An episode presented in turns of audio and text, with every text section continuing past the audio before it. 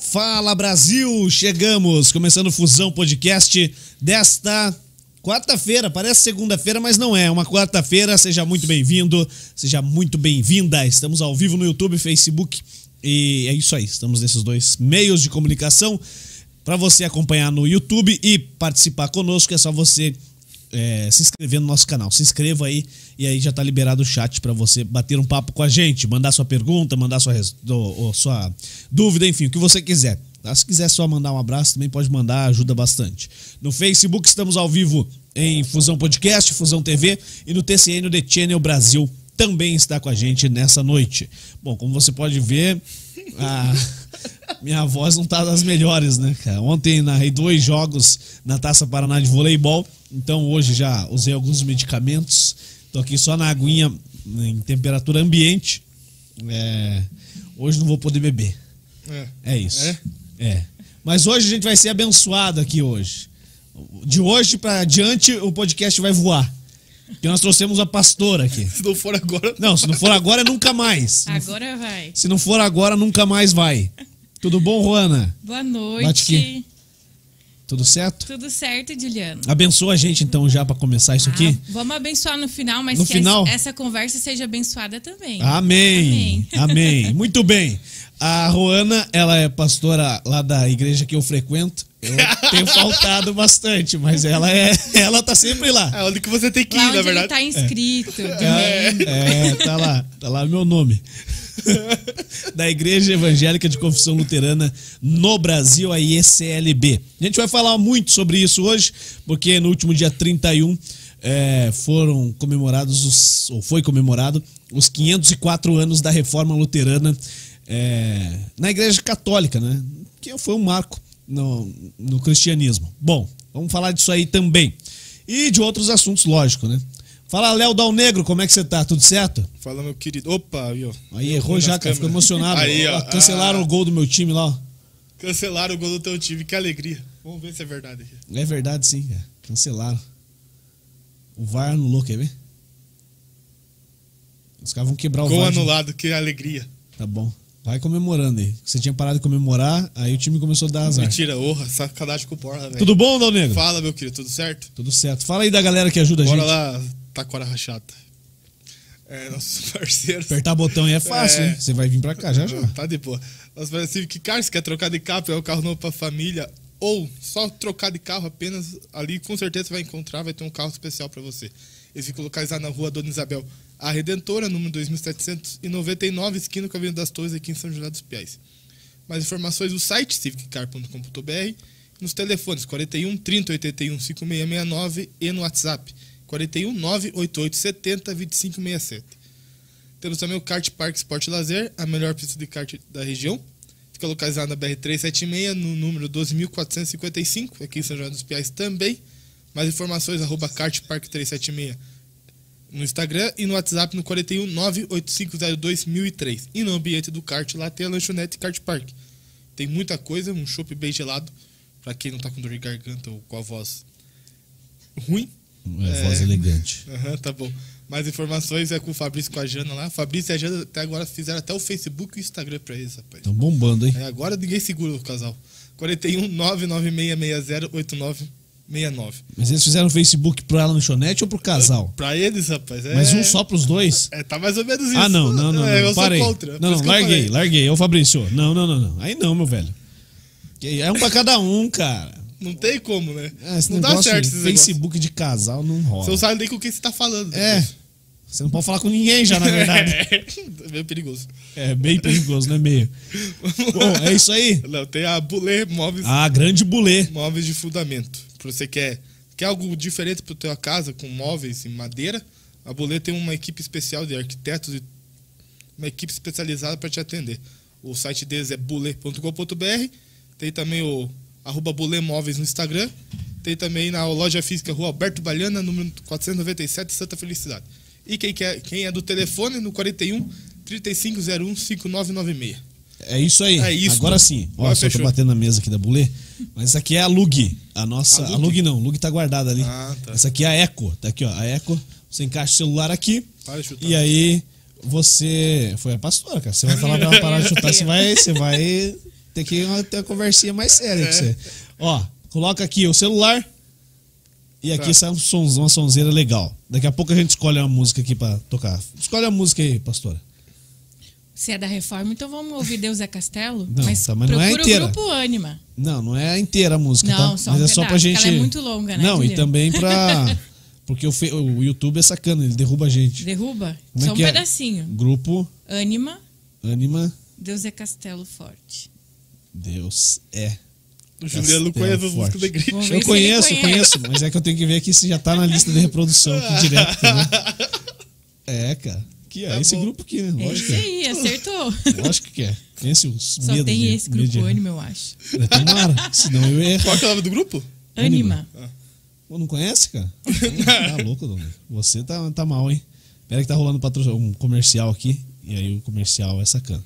É só pra galera sentir a emoção da, da nossa caixa de som aqui. Vou pôr invertido aqui, mas perigo cair. Deixa eu ver. Aqui, ó, vai tocar. Ó. Ele dá um, um up, ó. Esse aqui é o normal. Deus é castelo forte Boa, hein? bom. Tá de ponto cabeça pra quem tá vendo. Defesa Mas é só pra galera ver que funciona o som mesmo. É que tá, é que tá caído já, é o capinha do Grêmio. É, tá com a capinha do Grêmio aqui e vai cair o negócio aqui, tá difícil. Bom, vamos parar de baboseira? Juana, a primeira pergunta que eu quero te fazer é, é se pode beber, mesmo sendo evangélico. se você fala do poder, você tá. Se eu não puder, eu tô ferrado já. Então nós vamos conversar sobre isso, podemos falar. Então fale, pode? Tudo é lícito, mas nem tudo me convém, não é assim que diz a palavra? Você tá dizendo. eu vou concordar com tudo hoje. Nós, geralmente, as pessoas perguntam, né? É. Ah, na sua igreja, o que, que pode e o que, que não pode, né, Juliano? Na tua igreja pode beber? Pode, Pode. pode. Nós temos como um princípio, assim, da, da reforma luterana a liberdade cristã, né? Para nós é, é, é, é um preceito, assim, de que as pessoas têm que ter consciência daquilo que elas fazem, né? Então, você que vai decidir se você pode ou não pode. Mas um, um critério que a gente coloca para tudo que a gente faz na nossa vida, né? Para a ética, é: isso vai fazer mal para alguém? Isso te afasta de Deus? Se isso é algo que não te, te faz mal, não faz mal para outra pessoa, não faz te afastar de Deus, não há problema nenhum. Né? Não há problema em, em se alegrar, em compartilhar as vitórias, as conquistas. E a bebida faz parte de algumas dessas ah, desses momentos nossos, né? Mas tudo tem que ter medida, né? Lógico. Não dá pra gente também tornar o balde, né? É. Todo dia não pode. Não. Temos que ter também consciência aí, né? Mas é uma coisa assim que tá da nossa consciência. Acho que tudo na vida, né? Ninguém precisa dizer o que a gente Uhum. pode ou não pode. A gente tem que ter consciência a partir da, da palavra, nós que somos pessoas cristãs, daquilo que é lícito, aquilo Sim. que convém. Sim. Ô, Dal Negro, você cresceu dentro da igreja, né, cara? Sim. Da igreja católica, é isso? Você sabe o que que é a lá, reforma? lá vai, não. Sabe o que é a reforma luterana? Não. Nunca ouviu falar? Só de você, mais ou menos. Porra, cara, os caras lá, É? eles, eles andam só na deles mesmo, né, cara? E nas aulas de história na escola. Caraca, velho. Fugiu. Ah, daí você fugiu tá da aula. sacanagem. Fugiu, ele fugiu, da Fugiu escola, das né? aulas de Ele preferia jogar história. handebol. Claro. É. Com outros Sacanagem. objetivos. Bom, são 504 anos. Eu já vi lá que saiu o gol do Atlético Mineiro, que eu tava esperando por isso já. Vai anular também. São 504 anos da reforma luterana. O que, que foi a reforma luterana, Juana? Pra quem não, não sabe, pra quem nunca ouviu falar, igual o Dal Negro que fugiu Tá da escola. falsetes hoje que tá legal.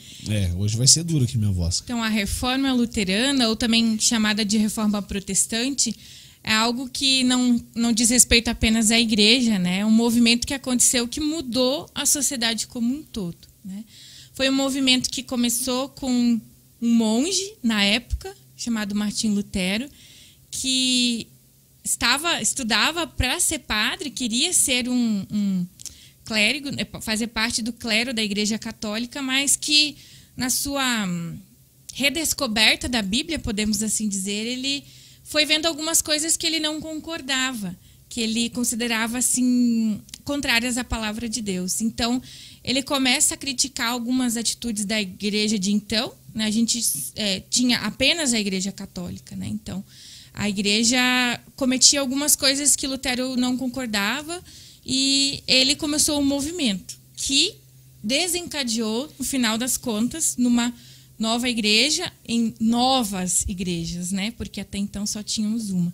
Mas não era a intenção inicial do Lutero fundar uma nova igreja. Não veio com esse com esse propósito, né? Mas isso foi o desenrolar das coisas que acabou gerando isso, né? Então a crítica dele a várias coisas dentro da igreja levou a isso. Bom, é, a- a- acho que o mais forte de tudo que marca são aquelas 95 teses, né? Pregadas no, no, no castelo, Wittenberg. Wittenberg. Wittenberg. Na, na, É. igre- na porta da igreja é. do castelo de Wittenberg. Isso aí. Uhum. É, O que, que basicamente tinha nessa mensagem, essas 95, teses? 95 Eram teses. 95 é, ideias para melhorar a igreja católica na época? É, são 95 ideias, acho que a gente pode resumir assim, né? Que ele escreveu contra principalmente a venda de indulgências, né? Para quem não sabe, então a venda de indulgências acontecia naquele contexto as pessoas vou voltar um pouco a dizer por que que é, Aham. por que que difundiu tanto a venda de indulgências, né? As pessoas viviam num contexto assim que elas tinham medo de Deus. Lutero era uma pessoa também que teve medo de Deus e porque se falava muito de um Deus punitivo, um Deus vingativo que castigava aqueles que pecavam, né? Então, tendo esse contexto e um contexto também de muitas mortes, a peste, tudo que tinha naquele contexto, né, sem medicina, sem os tratamentos, as pessoas ah, tinham muito medo de morrer. E aí a igreja pregava sobre a venda das indulgências, né? Se falava que a pessoa que comprasse uma carta de indulgência garantiria a ida para o céu. Poderia ser, inclusive, de pessoas que já tinham morrido, né? É, é, parentes que tinham morrido, que estavam ah, no purgatório, né? É, que poderiam então ser salvos com essa venda, com essa compra dessa carta chamada carta de indulgências, né? Então Lutero vai falar principalmente contra essa carta de indulgências, contra essa venda do pedaço do céu. Se fosse É. hoje, quanto é que custaria essa, essa carta? Ah, será? eu não tenho ideia de quanto custou. Será que ninguém Em fez essa conta aí? Em dólar ou em real? Não, em reais, reais. Com a gente- inflação. É, a gente, a gente tem uma no Brasil, a gente tem que Não comprar sei e que- vender tudo em real. Não sei o que, que é lá, no, lá na Alemanha, qual que é a moeda certa que eles usam lá. O euro, né? Euro. É mais caro Você ainda. nunca foi pra Europa? né? Mas é, eu não sei agora quanto valeria, né? Mas era um valor que as pessoas acho que não era tão fácil assim também de conseguir, né? E, e- isso acabava pessoas muito pobres sendo exploradas, porque pelo medo que elas tinham de ir para o inferno, elas faziam de tudo para poder comprar essa carta, né? Um grande vendedor de indulgências, agora eu esqueci o nome dele. Ele dizia assim que quando a moedinha caísse dentro da caixinha, a alma automaticamente saía do purgatório e ia para o céu. Caraca, era- Sabe? Esse era o marketing do negócio. né? Literalmente vendia o terreno. né? Isso. Era uma visão um pouco bastante deturpada, né? E, e acabou que gerou assim muita revolta em Lutero e nas pessoas que o acompanharam depois, né? Então, as 95 teses tinham esse teor de falar contra a venda das indu- indulgências e atacava bastante o clero, né? A, a hierarquia da igreja, que naquele contexto, isso vocês também precisam entender, né? Nós estamos falando de 500 e poucos anos atrás. Não é a igreja católica de hoje. Também a igreja católica hoje reconhece as coisas que Lutero falou, né? É, é, contra esse tipo de coisa. Mas então, naquele contexto, a igreja é, estava se aproveitando dessa situação para também angariar fundos, principalmente para construir a, a Basílica de São Pedro é, em Roma, acho que é assim o, o- a Basílica de São Pedro, que era um- uma das finalidades dessa venda de indulgências, né? Então se, se patrocinou, digamos assim, o avanço da igreja com essa venda dessa carta, né? Entendi, entendi. Hoje eu vou voltar para minha confirmação. Acho que eu vou mudar agora. Eu Não, vou não, começar não, não. a fazer as perguntas Não, não, não. e ele vai responder. Não, não, não. Boa, não é boa. assim, não. Né? Ele vai, não, daí, do nada vai ficar sem voz. Veja bem. É, você viu que minha voz tá sumindo, né? Tá Tá sumindo. sumindo a voz. Tá sumindo aos poucos. Na hora que eu começar a responder, É, aí se eu tiver que falar muito, então a gente tá ferrado. Mas, pastora, o, assim, nas 95 teses, beleza? E, e aí quando Lutero, Lutero também brigava muito pela questão da tradução da Bíblia. Isso foi Como é um- que era? um dos- um- foi uma das grandes é, contribuições que ele deu para todo o povo cristão de hoje, né? Porque na igreja naquela época não se tinha, as pessoas não tinham. Hoje eu tô com a minha Bíblia aqui, né? Como boa pastora, eu trouxe a palavra junto, Uhum. Tá né? aí. Então não se tinha acesso à palavra. É, quem tinha acesso naquele contexto eram as pessoas que iam estudar para ser padres ou freiras, porque nos mosteiros tinha é, versões da Bíblia, né? Mas as pessoas ah, tinham que, inclusive, lê-la não na língua que elas sabiam falar, né? Não a língua alemã naquele contexto, né? Então, ah, Lutero defendia, isso foi uma grande ah, conquista para nós, que todas as pessoas tivessem acesso à palavra de Deus. E ele se debruçou e se dedicou muito a isso. Então, ele fez a tradução do Novo Testamento, do grego para o alemão. E uma curiosidade, é o alemão que as pessoas falavam, não o alemão. ah, Quadradinho. é, a língua do povo, que se falava na rua. E depois ele também traduziu o Antigo Testamento, né? E a curiosidade também está aqui, em que contexto que Lutero traduziu o Novo Testamento? Sabia que ele foi é, foragido e teve que ser capturado e escondido num castelo? Não. Olha só, viu? Tô contando coisa nova aqui, Conta né? aí, conta aí. Então, ah, quando, quando Lutero divulgou as ideias dele, das 95 teses, ele foi perseguido, porque ele estava indo contra a igreja e o poder, né? E aí, então, ele foi convidado pelo imperador a se retratar, dizer que ele não Não acreditava não naquilo? queria mais dizer aquilo e ele disse eu não posso, não vou. E nisso então ele foi declarado excomungado da igreja e o que, que significava isso? Ele poderia ser ah, morto por qualquer pessoa porque ele já não era mais gente, né? Ele não tinha mais direitos de cidadão. Então ele teve a parceria aí com o príncipe Frederico que quis ajudar ele e ele tramou uma, um sequestro. Lutero foi sequestrado pelo, pelos, ah, pelo, pela equipe, podemos dizer assim, né, do, do príncipe, e ele foi levado para esse castelo. Isso né? tudo na Alemanha. Aham. E lá no, no castelo, então, ele ficou com. um- ele foi, virou um, um cavalheiro do, do príncipe, ele se fan- fantasiou, né? Se fez como se fosse um cavalheiro e viveu lá por algum tempo.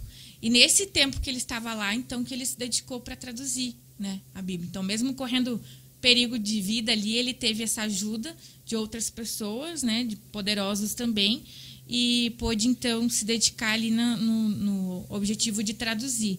E esse objetivo dele era bem para que as pessoas tivessem acesso à palavra, para quê? Para que elas mesmas pudessem ler e interpretar a palavra e com isso elas pudessem saber o que, que é correto o que, que não é, né? É, porque até então elas tinham que acreditar no que a igreja dizia sem pestanejar, porque elas não tinham acesso à palavra, como é que elas iam dizer, não, isso não está de acordo com a palavra de Deus, né? Então Sim. foi um- uma grande, uma grande avanço, assim. E, e pense que hoje tu vai na igreja e vai me ouvir falar em que língua? Em português? Português. Sim. As pessoas iam lá, elas falavam alemão, mas elas não ouviam a missa em alemão. Era em latim. Então, além de não poder ler a Bíblia, nem na missa entendiam o que estava acontecendo. Não, não né? tem como. Não tem como, né? Imagina É, era a você, forma você que ter, tinha, né? ter Mas- alguma informação, mas você não conseguir é, entender nada. Você tem que Então não tem informação. entender uma, Não tem uma outra língua para poder. É, o, e a relação da, da tradução do, do Antigo Testamento, do Novo Testamento, da Bíblia em si, com a prensa. A prensa de Gutenberg também tem uma relação muito forte, né? Tem, tem. Porque no início até foi considerada que os tipos é, da, da prensa de Gutenberg seriam coisas das bruxas, né? Porque a igreja chegou a queimar a prensa. Uhum. E a prensa que deu origem a toda a imprensa. né? O jornal Uhum. escrito vem daí, o jornal impresso vem daí. É, foi um, um, um ponto muito importante da história. né? Você pensar que a tradução da Bíblia, com a criação do que deu origem à imprensa, que a gente conhece até os dias de hoje, com o jornal impresso, é, você tem uma relação muito próxima, né? Uhum. E até o que nós estamos fazendo aqui hoje também. Sim, né? a evolução É, disso. A evolução disso.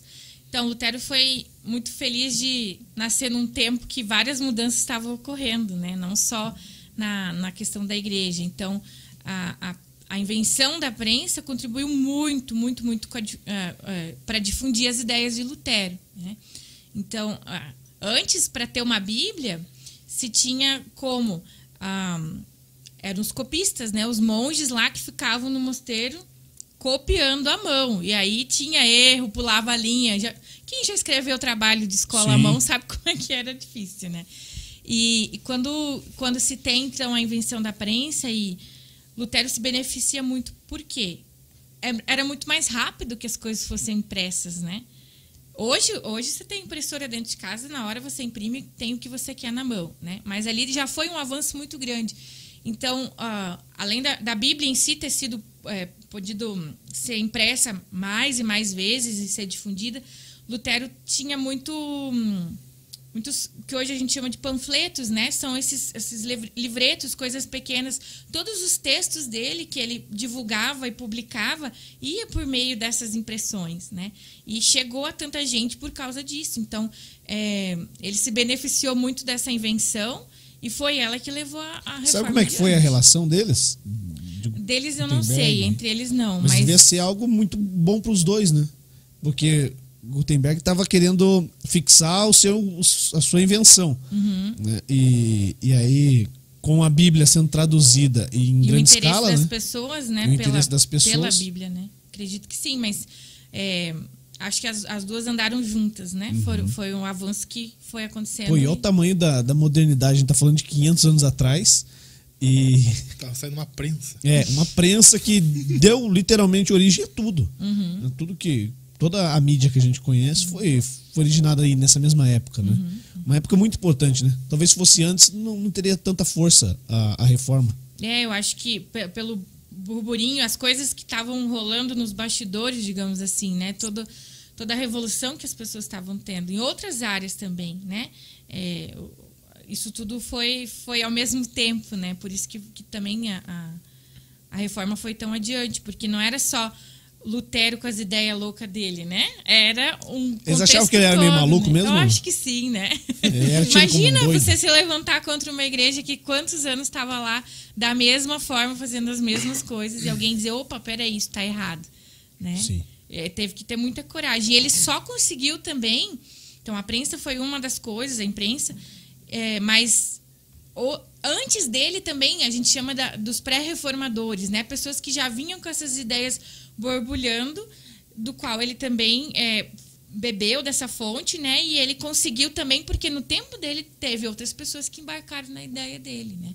Então, a- na reforma a gente pode falar luterana, mas também participou Calvino, Zwingli, outras outras pessoas, mulheres, homens, né? Hoje a gente tem um grande movimento, principalmente na nossa igreja, de redescobrir histórias de pessoas que acompanharam e difundiram a reforma, né?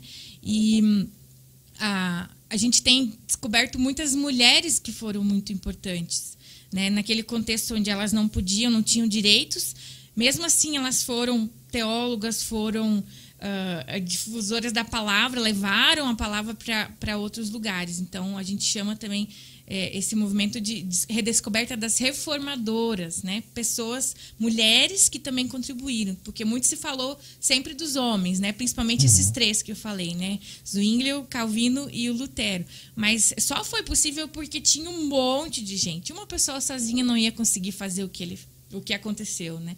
Então Lutero teve essa parceria aí com muita gente que comprou a ideia dele e levou adiante, senão o negócio não tinha ido tão longe como, como foi, né? Sim. É, a gente tem, então, o, o Martin Lutero fazendo, ah, pregando as 95 teses, pedindo, sendo meio que obrigado a, a dizer que é- não era aquilo que ele queria dizer, ele recusou.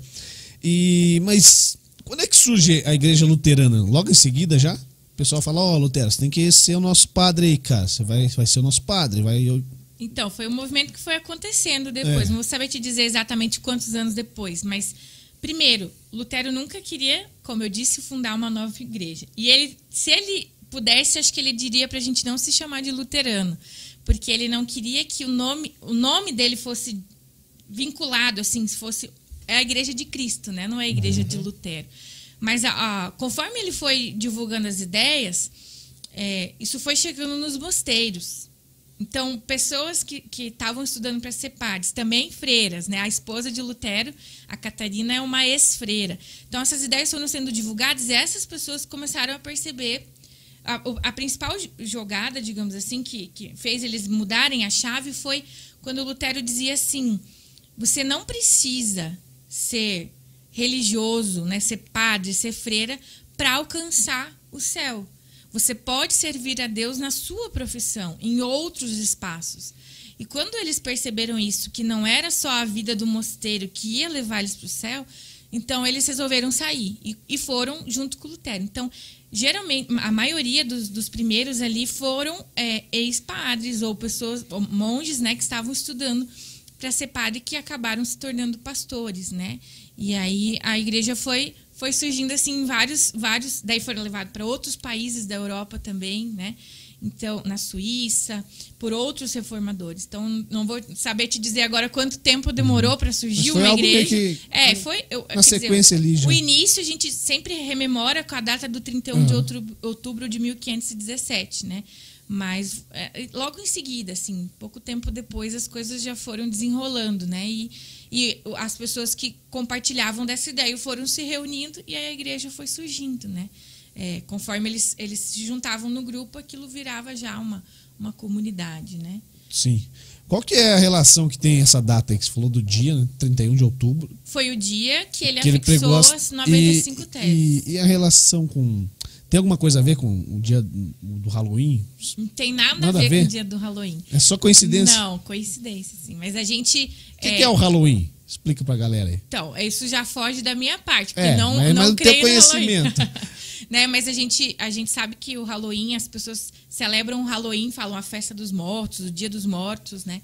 E, na verdade, com a reforma a gente quer falar justamente de outra coisa, né? Quer falar da vida. Então, é, não que a gente agora vá combater e brigar com todo mundo que se fantasiou no Halloween, né? Mas nós não comemoramos o Halloween, mas nós celebramos a reforma luterana como esse marco assim da redescoberta do evangelho, da boa nova, das coisas boas, de falar da vida, de falar de Jesus Cristo e da ressurreição, né? A relação não tem e a gente até diria que poderia ser contrário, né? Assim, mas é, a nossa mensagem é justamente outra, né? Que não essa. Você falou da, da esposa, né? E, e acho que é uma das principais diferenças da, da igreja católica é, com, com as igrejas evangélicas em si, né? Porque elas admitem o casamento dos seus líderes ou da- das pessoas que, que pregam a palavra, enfim, pastores, pastoras.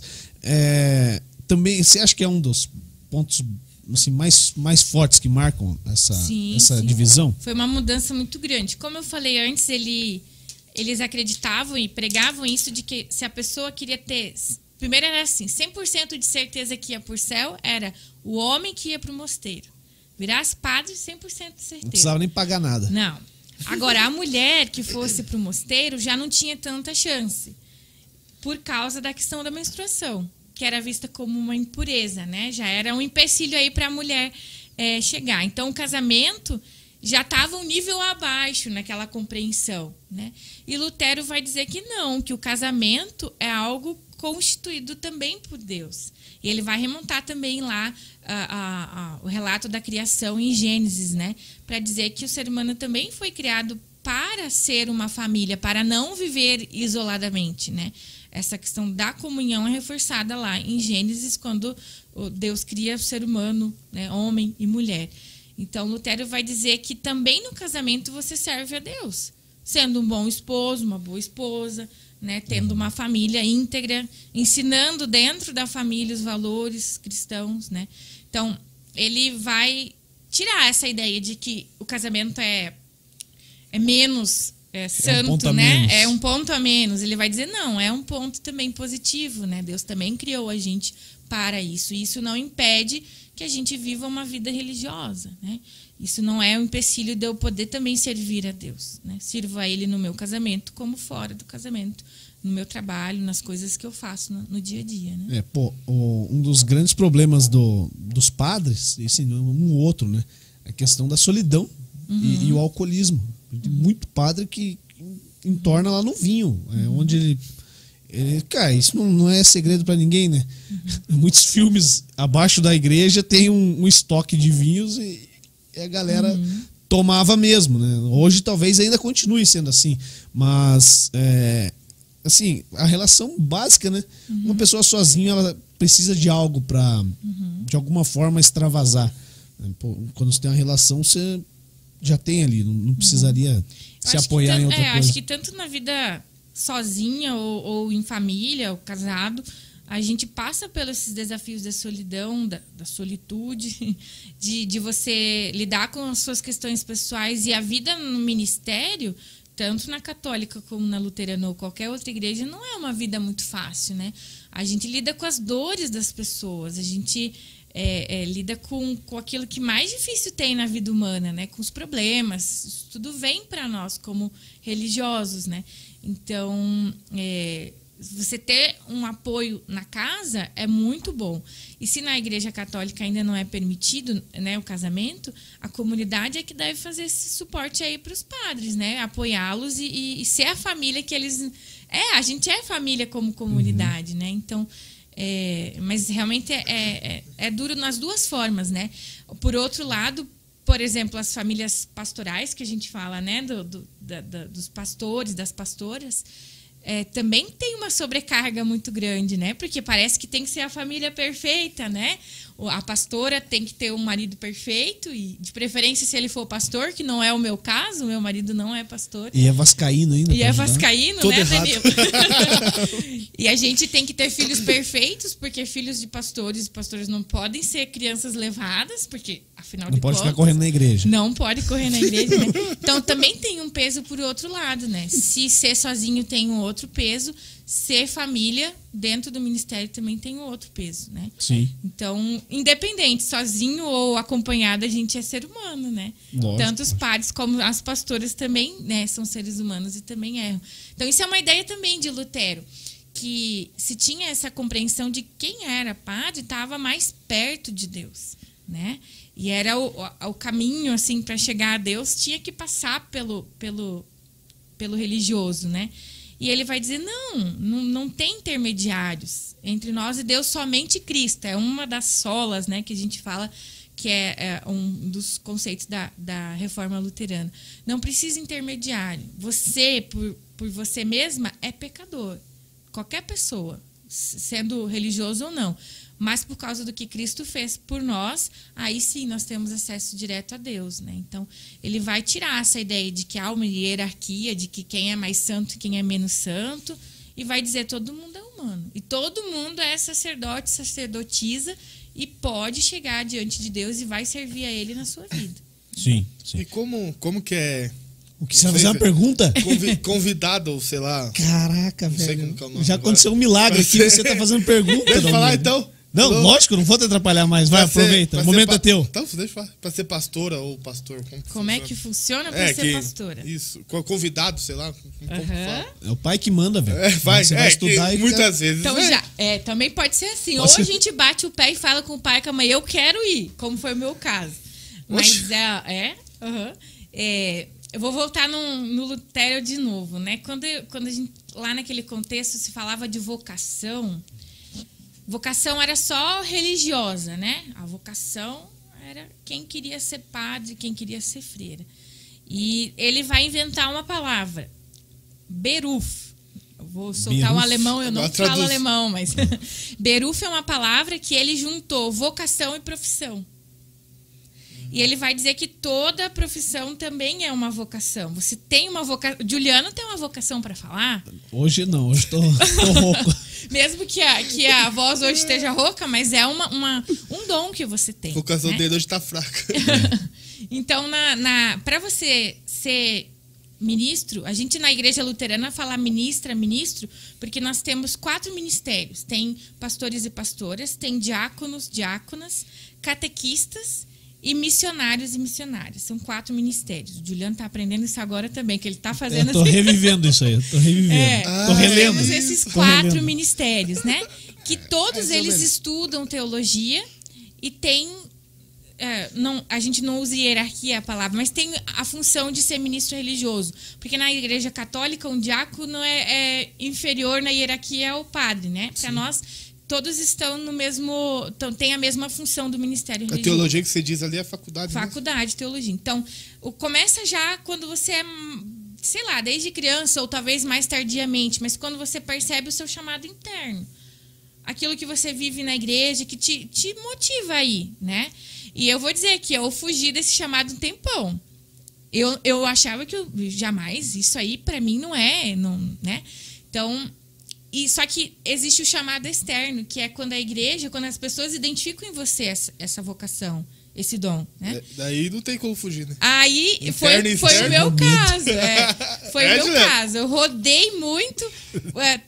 eu era mais da área da música. Eu morei aqui no Paraná, eu sou natural do Espírito Santo. A cidade chama Santa Maria de Etibá. Uma cidade muito luterana, assim, igreja e cultura e, e tudo tá, tá tudo junto, né? E eu nasci ali naquele contexto. Mas eu fui para a área da música. Eu trabalhei aqui no oeste do Paraná, numa cidade chamada Maripá, como professora de violão, com 17 anos. Eu já não achava que eu ia ser pastora, eu ia ser professora de música.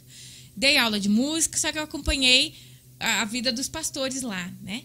E aí as pessoas me diziam que eu ia ser pastora, mas eu dizia, eu não vou. E as pessoas continuavam dizendo. E esse pastor onde eu trabalhei lá como professora de música, ele dizia assim: Deus vai te cutucar até você dizer que sim. E eu demorei três anos para decidir. Três anos eu fiquei. Eu estudei serviço social, queria ser outra coisa. Fui queria ser- fugindo, na verdade. Fui fugindo de Deus. E aí, quando eu decidi, então, ah, tive esse apoio, né? Então, teve esse chamado interno que talvez eu não identifiquei logo, mas as pessoas percebiam, né, antes.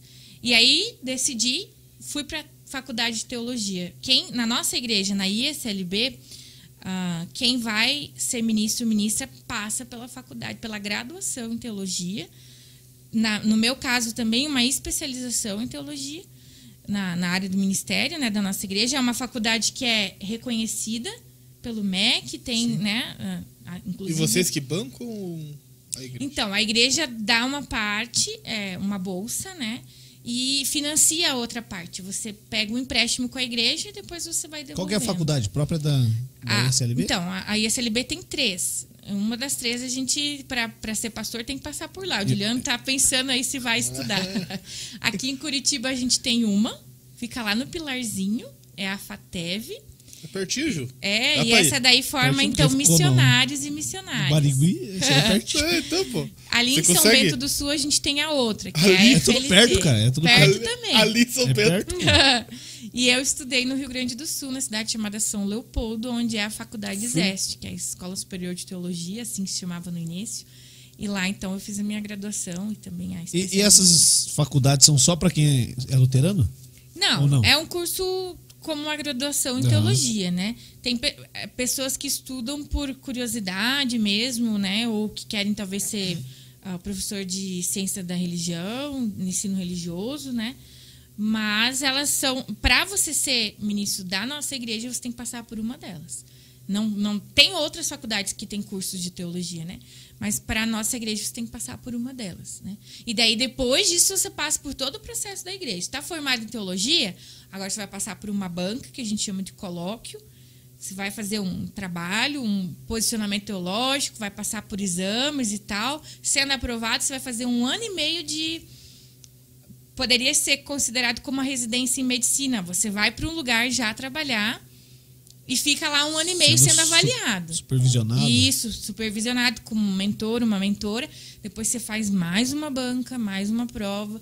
E sendo aprovado, então você vai. O do Mas processo, é fácil, então. é, o processo ao todo, no meu caso, que não fiz intercâmbio ou outras coisas que fiz assim, é, o currículo normal, sete anos deu até ser. É o tempo da minha faculdade. Viu? Não, não é não.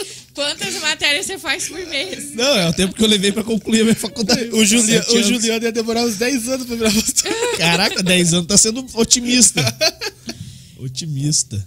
Então, é, a, a igreja luterana, ela tem, ela tem um- uma seriedade muito grande com quem vai ocupar o cargo de ministro religioso, né? Porque a gente tem essa preocupação de que sejam pessoas bem formadas, também avaliadas, para que, que sejam pessoas que vão lá cumprir o papel com a qualidade necessária, né? Então, é, a gente é vocacionado individualmente, tem esse chamado, mas a gente passa por todo esse processo para poder chegar até o ministério. É um processo longo, né? Aham. Demorado. Mas é importante, necessário Sim, também. fundamental. Aham.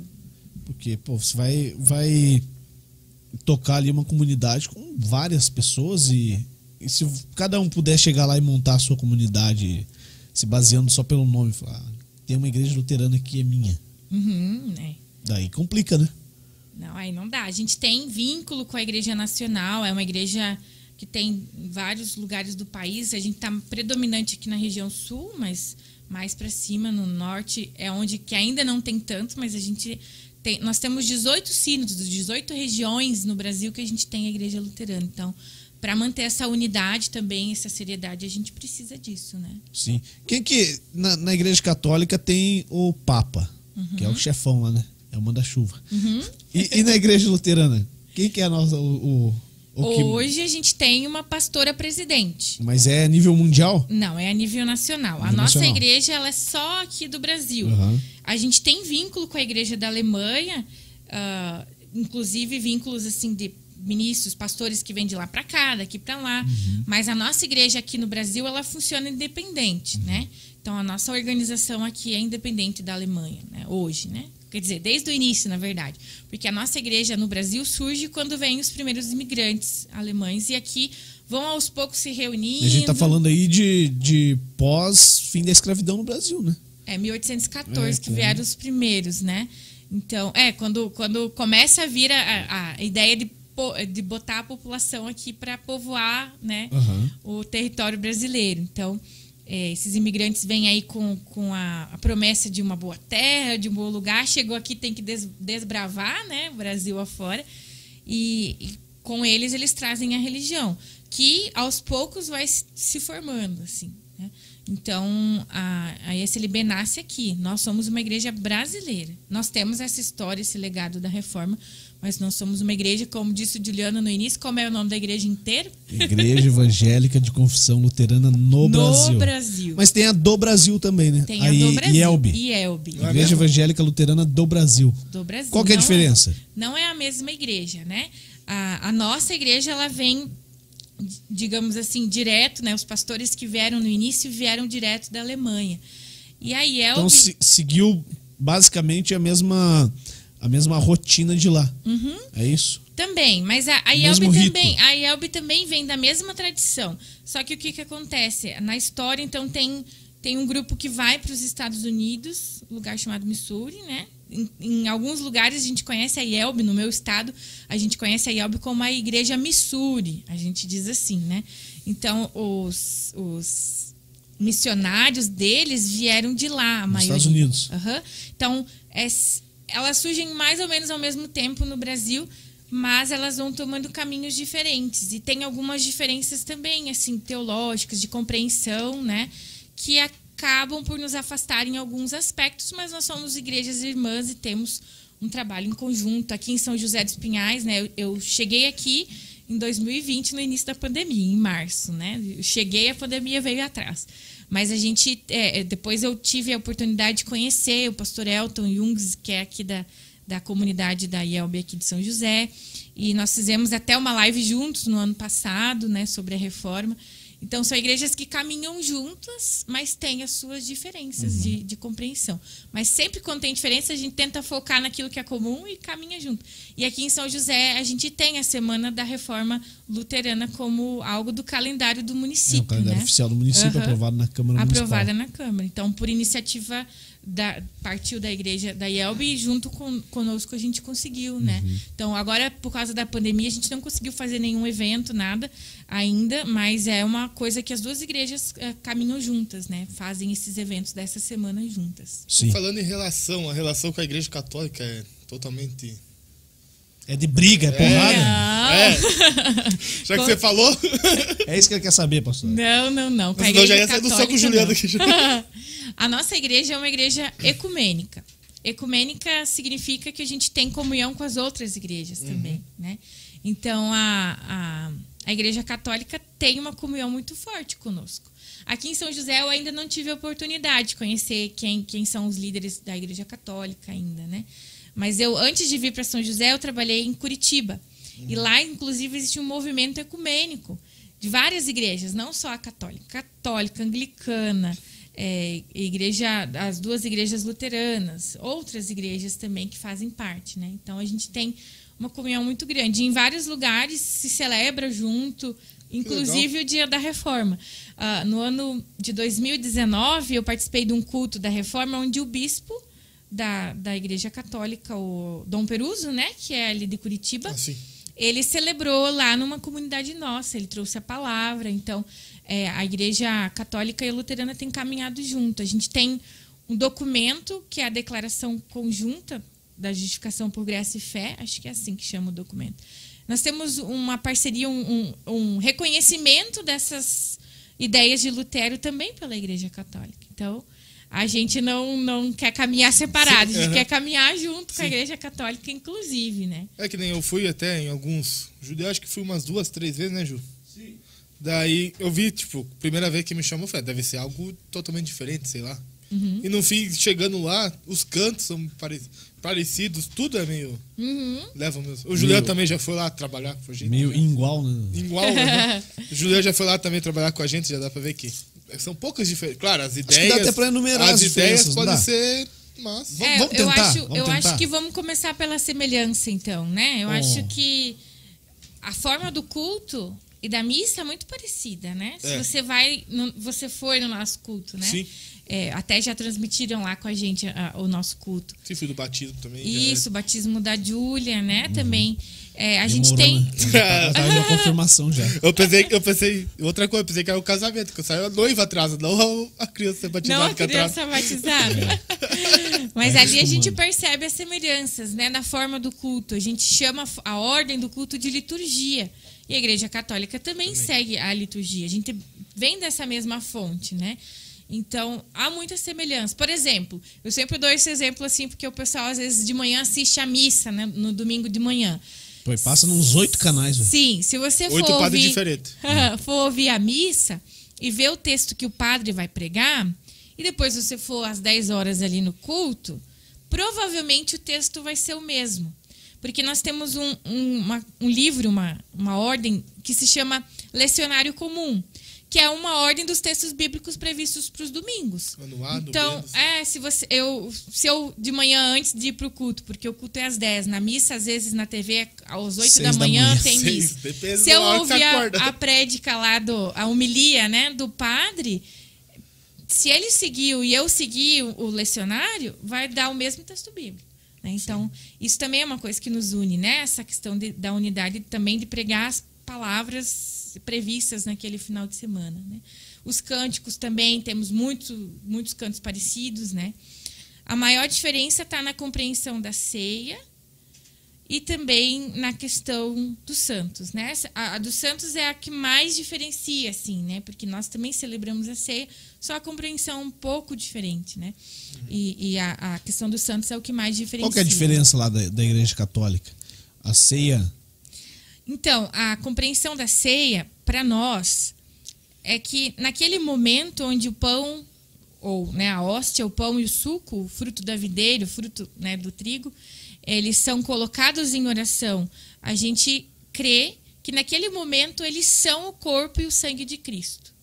E a gente vai comungar e todas as pessoas batizadas são convidadas a comungar conosco. E a gente não vai fazer exceção, dizer quem pode e quem não pode. Inclusive as crianças participam na ceia na nossa comunidade. E então, depois daquele momento, o pão e o suco são pão e suco. Né? Então a gente várias vezes depois do culto consome o suco, Faz um que, né, faz o lanchinho. Para a Igreja Católica, uma vez consagrada a hóstia, por exemplo, né, ela, ela permanece sendo corpo de Cristo e ela, ela é, é guardada, inclusive, no sacrário, né, que é um lugar é, diferente ali. Então, a- a, essa questão de permanecer sendo, né? Para nós é enquanto ela está sendo utilizada no, No culto, momento. colocada diante de Deus naquele momento, né? É, tem, se vocês forem assistir o filme do Lutero, né? Tem um momento quando ele estava lá iniciando, sendo padre, dele instituindo a ceia, ele derrama O pai dele um fica pouco, felizão. né? ele derrama um pouco Essa do parte suco, né? Do, do vinho, no caso ali era o vinho, né? E aquilo é, é para ele horrível, assim, porque ele derramou o sangue de Cristo e aquilo foi como, né, pecado enorme, E né? o pai dele abandona, né? Para nós, pra, Tá ele bom, vai já embora. entendemos que Essa você. parte eu lembro. Para nós não seria um problema tão grande. Claro que a gente não vai sair derramando o, os- corpo de o sangue de Cristo, Aham. né, em qualquer lugar.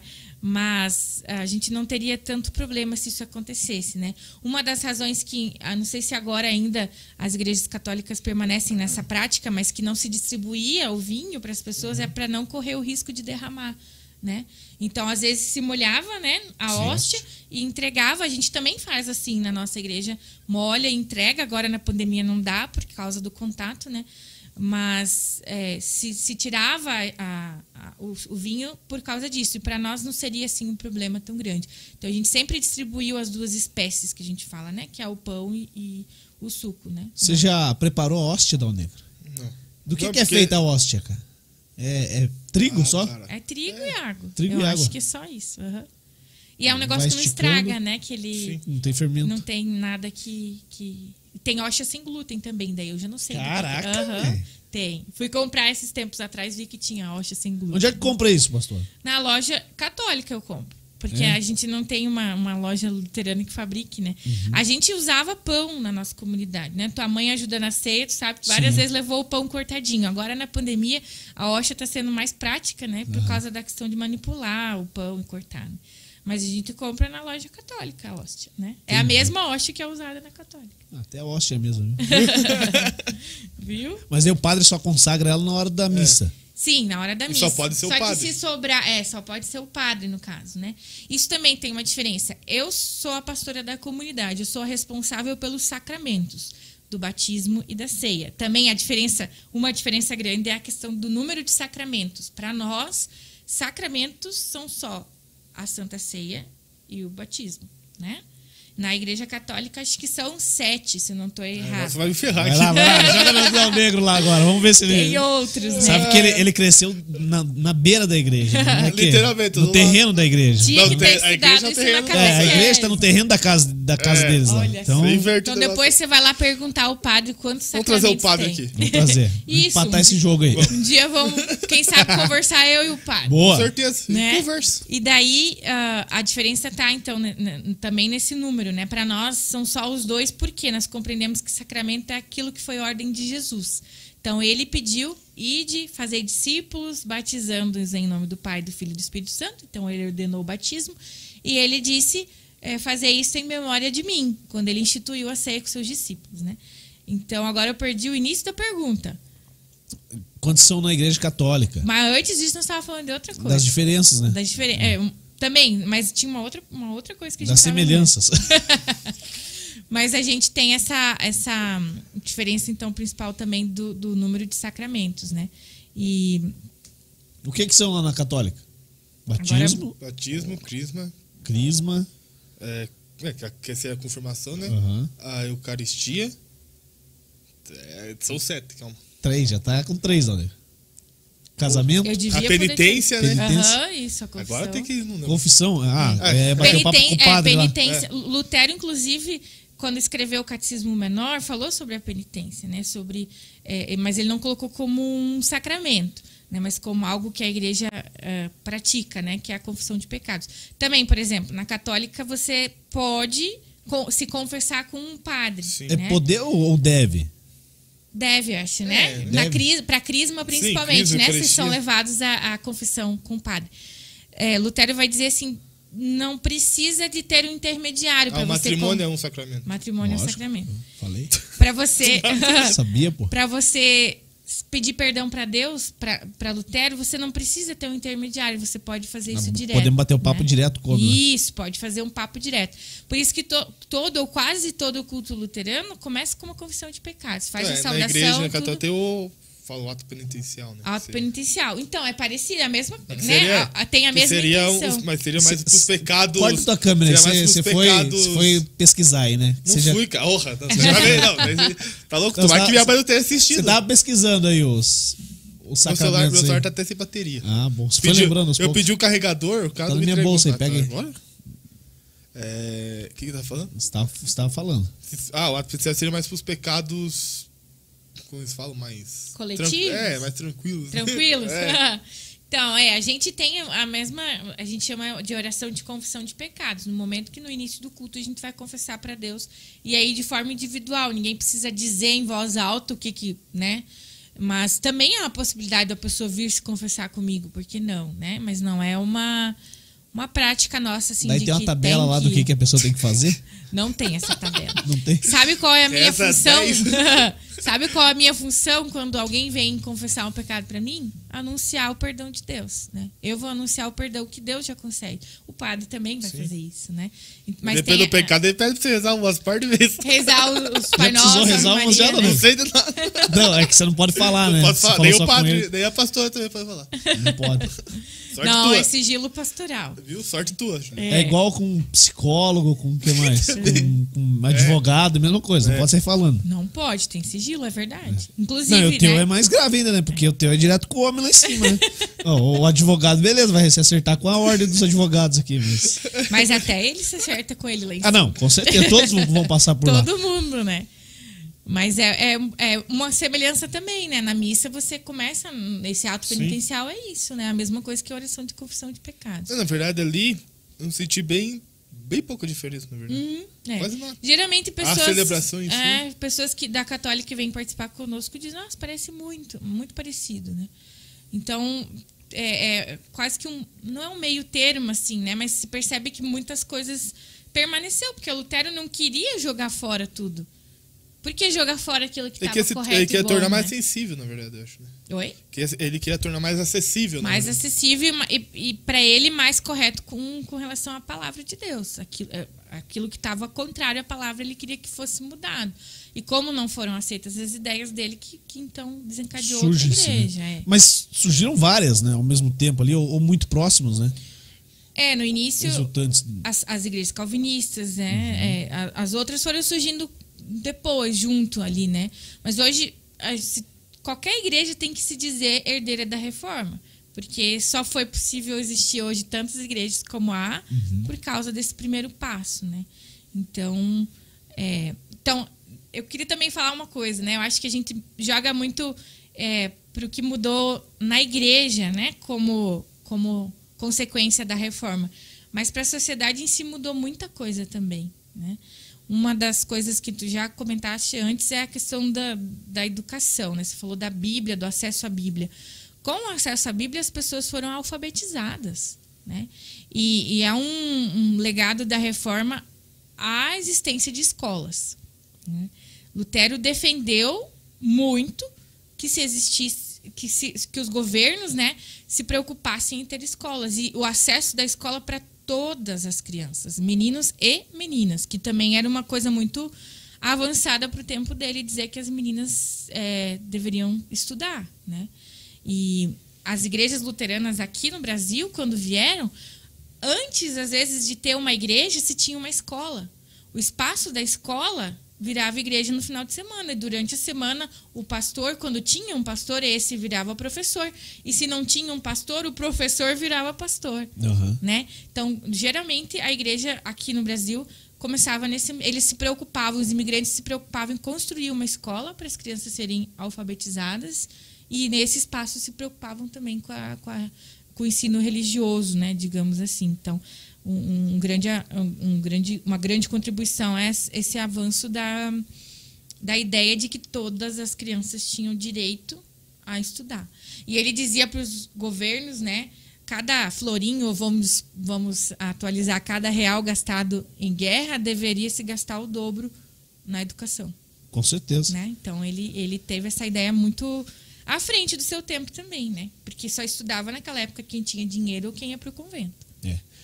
A gente, a gente fala da- das semelhanças e tudo mais. Deixa eu rapidinho. Fala aí, A anglicana é, tem a ver junto ou não? Você acabou Ela comentando. nasce também do, do movimento da reforma, né? É, mas é- essa eu não É um- conheço mesmo. É parecida ou nada a ver? Tem semelhança também. Aqui em Curitiba a gente tem mais. é, eu não convivi antes com a igreja anglicana antes de vir para cá, mas eu já participei de, de cultos, né, de, de celebrações lá que também tem semelhanças. né? Essa eu não conheço, né? Aham.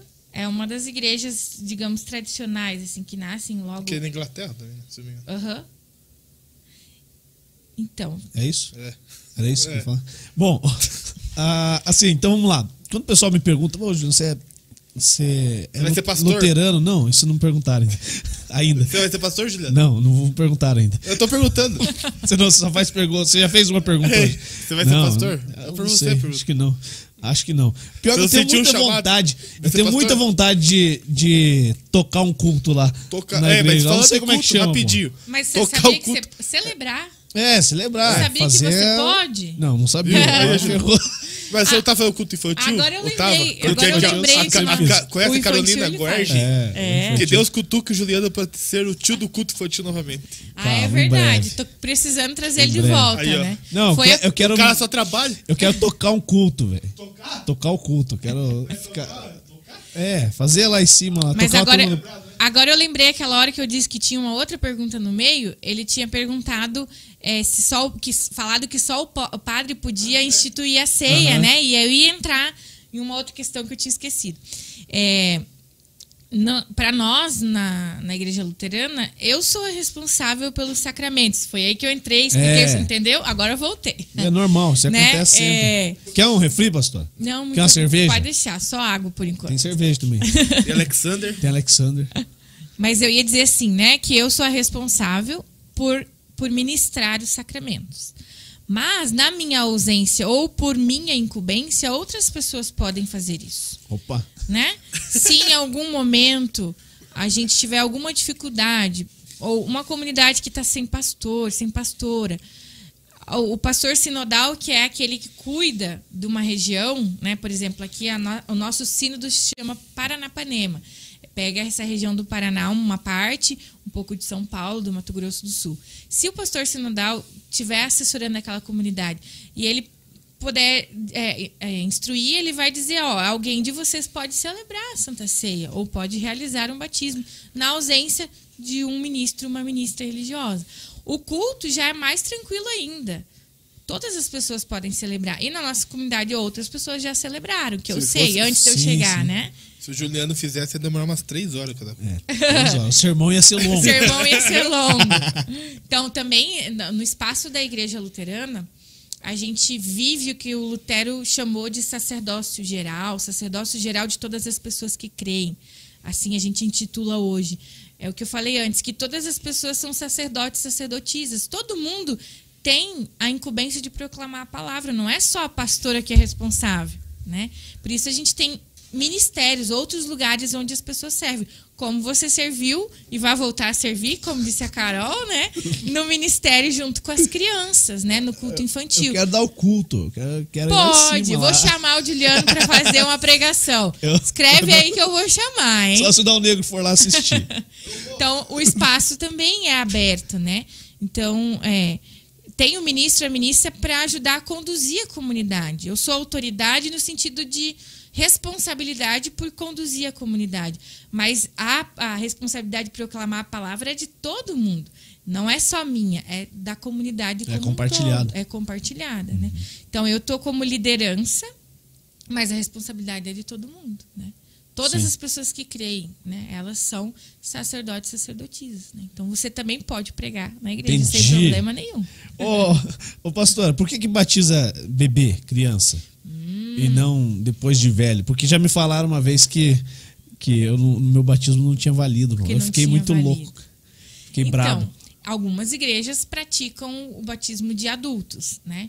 Ou o rebatismo. Nós não praticamos o rebatismo e nós podemos praticar o batismo de adulto desde que ele não tenha acontecido quando a pessoa era criança. Batismo é um só. É, isso. A palavra bíblica diz: há uma só fé, um só Senhor, um só batismo. Então, nisso nós cremos e confiamos. Por que, que nós batizamos crianças? Porque nós entendemos, a partir do que Lutero também nos diz, que a gente recebe a graça de Deus, e os dois meios da graça são o batismo e a Santa Ceia, a gente recebe sem a gente ter entendido, merecido, solicitado. A gente não precisa é, entender ou saber ou pedir. Deus já dá a graça De dele graça, antes, é nome, de né? graça, Graça, né? né? Então, a gente batiza a criança por causa dessa compreensão. Porque a gente entende que, mesmo que a gente considere que a criança não recebeu instrução ou que ela não tenha entendimento, é, Deus concede a graça para ela da mesma forma. Né? Por isso que também na ceia elas participam. Né? Porque a nossa compreensão é essa: a gente recebe de graça, sem merecer, e para nós é até simbólico, digamos assim, que as crianças sejam batizadas, porque ali reflete realmente alguém que não estudou, não questionou, não pediu, mas está recebendo. E depois que a gente batiza a criança, a gente caminha com ela, né? Pai, mãe, batizei a Júlia, né? Sim. A Pai e avó mãe leva ca- lá na A igreja. avó Caminhar. leva na igreja. A avó leva na igreja. A Júlia foi sozinha domingo na Foi. igreja. Sozinha não, com a vovó, sim, né? não, sim. Ela tá aprendendo O papai caminho, e a mamãe não foram, mas a Júlia foi. tá Que vergonha. A Então- menina tá melhor que os pais. Né? Vocês lembram que aquele dia tinha os padrinhos também, né? Que, que se comprometeram, né? Então, estão, estão né? perto. Então, os, os padrinhos e madrinhas são as pessoas que acompanham o pai e a mãe e são responsáveis por instruir a criança na fé. Então, a gente batiza primeiro e instrui depois. Mas pode acontecer de alguém que venha de um outro contexto que não te- tenha sido batizado e venha para nossa igreja e diga: quero ser membro aqui, quero fazer parte dessa família, dessa comunidade. Se ela não foi batizada, a gente vai instruir ela e vai batizar depois. Não impede. Tipo, o Dal Negro. O Dal Negro é católico. Fala, "Não, a partir de agora eu quero ir lá pra, pra igreja para a de igreja vocês. luterana. Como Como é- é que funciona? Ele não vai precisar ser batizado de novo, porque Ele já foi. ele já foi batizado em nome do Pai, do Filho e do Espírito Santo. Ponto. Sim. Porque assim, ó, quem dá o sim naquele dia do batismo é Deus. Então, Deus não volta atrás. A gente se afasta um pouquinho, né? Sai longe da. da... Um pouquinho, eu, sim. tô, eu, eu tô vendo que tá tendo umas, umas Um pouquinho, sim. indiretas. Tô dando as cutucadas Tá- tá do Juliano. legal, Brinca-. Um brincadeira. pouquinho afasta. ela. Brincadeira, brincadeira. A gente se afasta dele, mas ele não, não desiste de nós. E uma vez que Deus disse sim, ele não volta atrás. Então, quando a gente se afasta, a gente não precisa passar pelo batismo de novo. Ele dá os A sinais fortes pra você vem- voltar, né? a gente vem, conversa com ele, se arrepende e volta, né?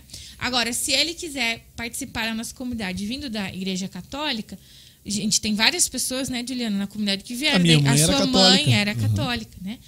E o que ele vai fazer? Ele vai vir conversar comigo algumas vezes e a gente vai conversar sobre o que é a Igreja Luterana, um bate-papo como nós estamos tendo aqui. E quando ele decidir, então, que quer ser luterano, a gente faz o que a gente chama de profissão de fé. Depois da instrução, depois que a gente conversou, entendeu o que é a igreja luterana, o que a igreja luterana acredita, ele vai perante a comunidade e vai dizer: Eu quero fazer parte dessa comunidade. E é no isso. nosso caso seria a nossa, quase a confirmação, que seria o crisma. Que É, a tipo, gente tem a confirmação. A gente tem lá, é, é, é assim, na- até ia falar disso aí. O, Calma. você tem a, a catequese. Sim. Em quantos anos faz a catequese? A partir dos. Ah, quando você consegue entender, Que né? tem a primeira comunhão, É, 10, tem a 11 É, crisma, consegue, né? consegue entender, consegue ler, consegue... É que daí acontece a primeira comunhão. Isso. Depois da catequese pode comungar isso. Isso. Daí E- e depois vem a dois- crisma. Dois, três anos tem a Você passou por todo esse pro- processo. Passei. Nós lá temos Minha mãe, só. minha mãe foi catequista por 20 anos, então se eu não É. passasse também, né? Se reprovar, você ia dançar. Então, mas é o que vai mas na nossa lá, lá, na não nossa tem só a confirmação, né? Isso. É, porque aí a gente tem o culto infantil, todo esse acompanhamento antes. O infantil seria quase uma catequese ou não nada a ver? É o culto das crianças. É é um culto na linguagem delas, com as histórias ah, da Bíblia na linguagem delas. Ah, o Juliano podia falar, porque ele Eu tô com a É. parede aqui, tá, tá machucando. Ô, Juliano, como que funciona o culto infantil? Cara, é maravilhoso, cara. Quando você tiver teus filhos, você manda lá comigo. Tá, mas a, o Ju, tio a, Ju, vai cuidar bem a, deles. a Júlia tá lá. O que, que ela vai não. fazer lá? A Júlia é do Missão Não, Criança. A Gabi então tá lá. A A Gabi Gabi. tá saindo do culto infantil. O que que Tá ela... indo pro. Então, mas o que, que ela fez A esse Gabi tempo? tá indo pro ensino O confirmatório. que, que ela fez esse tempo todo lá? Cara, é muito legal. Tem o tio Juliano. Tem, tem os orientadores, o Juliano era o orientador, ele preparava o encontro. Isso. É um Preparava? encontro. É um encontro. Oh, Preparava? preparava. Um encontro Então vai, então fala, o que você? Ia lá contar a história para as crianças. Que- Baseando no mesmo, no mesmo sentido do culto, do texto diário lá que foi passado já. Então você passa uma mensagem para as crianças. Né? Você discute com elas, debate com elas o Conversa. tema. Conta de uma para que elas diferente. consigam entender e caminhar nesse, nesse mesmo, mesmo caminho na linguagem delas. Isso. Basicamente é isso. Aham. E daí depois, quando Depois elas são bola, mas- adolescentes, e pra, eu gosto de brincar É, também, é. é o espaço para elas, né? Sim. E depois quando agora Então, então vai a- lá, dos 4 aos 10 para 11 anos. É, no ano que faz 12, elas entram pro ensino confirmatório, que é o que a Gabi vai fazer, É. Vai fazer ano que no vem. próximo ano. Daí a gente vai um pouco. É como. Como com um bebê que você vai alimentando. Primeiro você alimenta com leite, depois você vai dando alimento um pouco mais sólido até que ele coma a- a, né, o prato Tudo. com a carne. Não, a tudo, carne né? é sacanagem, tá cara. Né, tá cara, né? Eu. Tá Tá. Mas- dando carga pra Júlia? Não, não conhece ainda. Quando ela é não tá criança, pronto. então ela recebe. A Júlia ali vai caminhar até os quatro anos com missão criança, depois ela, ela vai para o culto infantil, ela vai ouvir a lingua, na linguagem que ela entende, como se fosse o alimento mais. um pouquinho mais sólido. Quando ela vai para o ensino confirmatório, ela vai ou- ou- ouvir falar de coisas um pouco mais elaboradas. Ela Vai estudar entender. teologia quase, né? Mas na linguagem dos adolescentes. E aí, quando ela a gente faz dois anos de encontros é, com essa turminha, e quando eles é, terminam esses dois anos, vão fazer a confirmação, que é o equivalente a crisma, né? E a partir dali, então, a- a- o adolescente vai assumir a sua vida de fé sozinho, não sozinho porque a comunidade ampara, mas com mais responsabilidade individual, né? Vai caminhar ali com a comunidade com, com mais é, mais participação, né? Mais compreensão, porque ele estudou dois anos sobre o que, que a igreja acredita, o que, que a palavra diz, né? Então é mais ou menos assim. Basicamente nunca fica deriva, né? Não, sempre tem alguma coisa. E depois disso vem grupo de jovens, daí dali a pouco já vem os casais, e aí por aí vai, aí né? vai. Eu ia fazer uma pergunta, mas eu esqueci. Acontece. Viu como não é, É o culpa da cerveja? Acontece, cara. Eu esqueço mesmo, cara. Mas tava, tava indo bem aqui, tava lembrando tudo. Tava É, lembrando. não, esqueci de novo. Ah, para. Então vamos falar de outra coisa. Tu falou de Vai. falar ali, de botar uma música, eu sugeri o hino da reforma ali, o Castelo Forte, né? A gente falou antes da, da prensa e da imprensa que ajudou a divulgar as, as ideias do Lutero. Lutero usou da música para divulgar a sua teologia também. É e mesmo? Lutero, ele, ele hum, gostava da música popular. Se ele fosse nos tempos atuais, acho que ele ia tocar violão. Violão? É, igual o sertanejão? Juliano toca. Assim. Não, não, eu não. Daí tinha quebrado a Coitado do igreja. Lutero. Não, Eu ia Lutero trazer o violão hoje, mas arrebentou uma corda. arrebentou a corda. Não fui eu. Essa corda tá arrebentada faz uns Arrebentou três sozinho. meses. Não, não, emprestei o violão sexta-feira e me entregaram ele com a corda Quem que foi arrebentada o hoje. Ano que vem nós vamos fazer umas aulas de Foi violão. Um dia nós vamos fazer uma Vamos. live cantante aqui. Aí sim, hein? É. Se você conseguir fazer eu aprender a tocar violão, a aí gente vem é- tocar. É boa professora. Então tá bom, mesmo. vou ensinar. Mas ia dizer, Lutero tocava um instrumento chamado alaúde. O que, que é um alaúde? É tipo um violão barrigudo. Se eu fosse um violão, o Léo seria um alaúde. Porque ele é Olha, maior que eu. Mas era um, um Olha, instrumento não, popular. carinha aí. Ó meu alaúde aí. Então era um, um instrumento popular lá. Daqui. Agora ele vai até embora. Depois dessa, né, Léo? Alaúde vai ser teu apelido agora. Era o, o instrumento que se tocava no barzinho, podia-se dizer. Sabe? Onde Os o povo, se- Aham, onde o povo se reunia. Então não sou eu, porque eu E não pro Lutero usou desse instrumento pra difundir. é, Trazer a galera pro lado dele. E a, e a melodia que Lutero usava era melodia popular. Tipo pagode, viu, Juliano?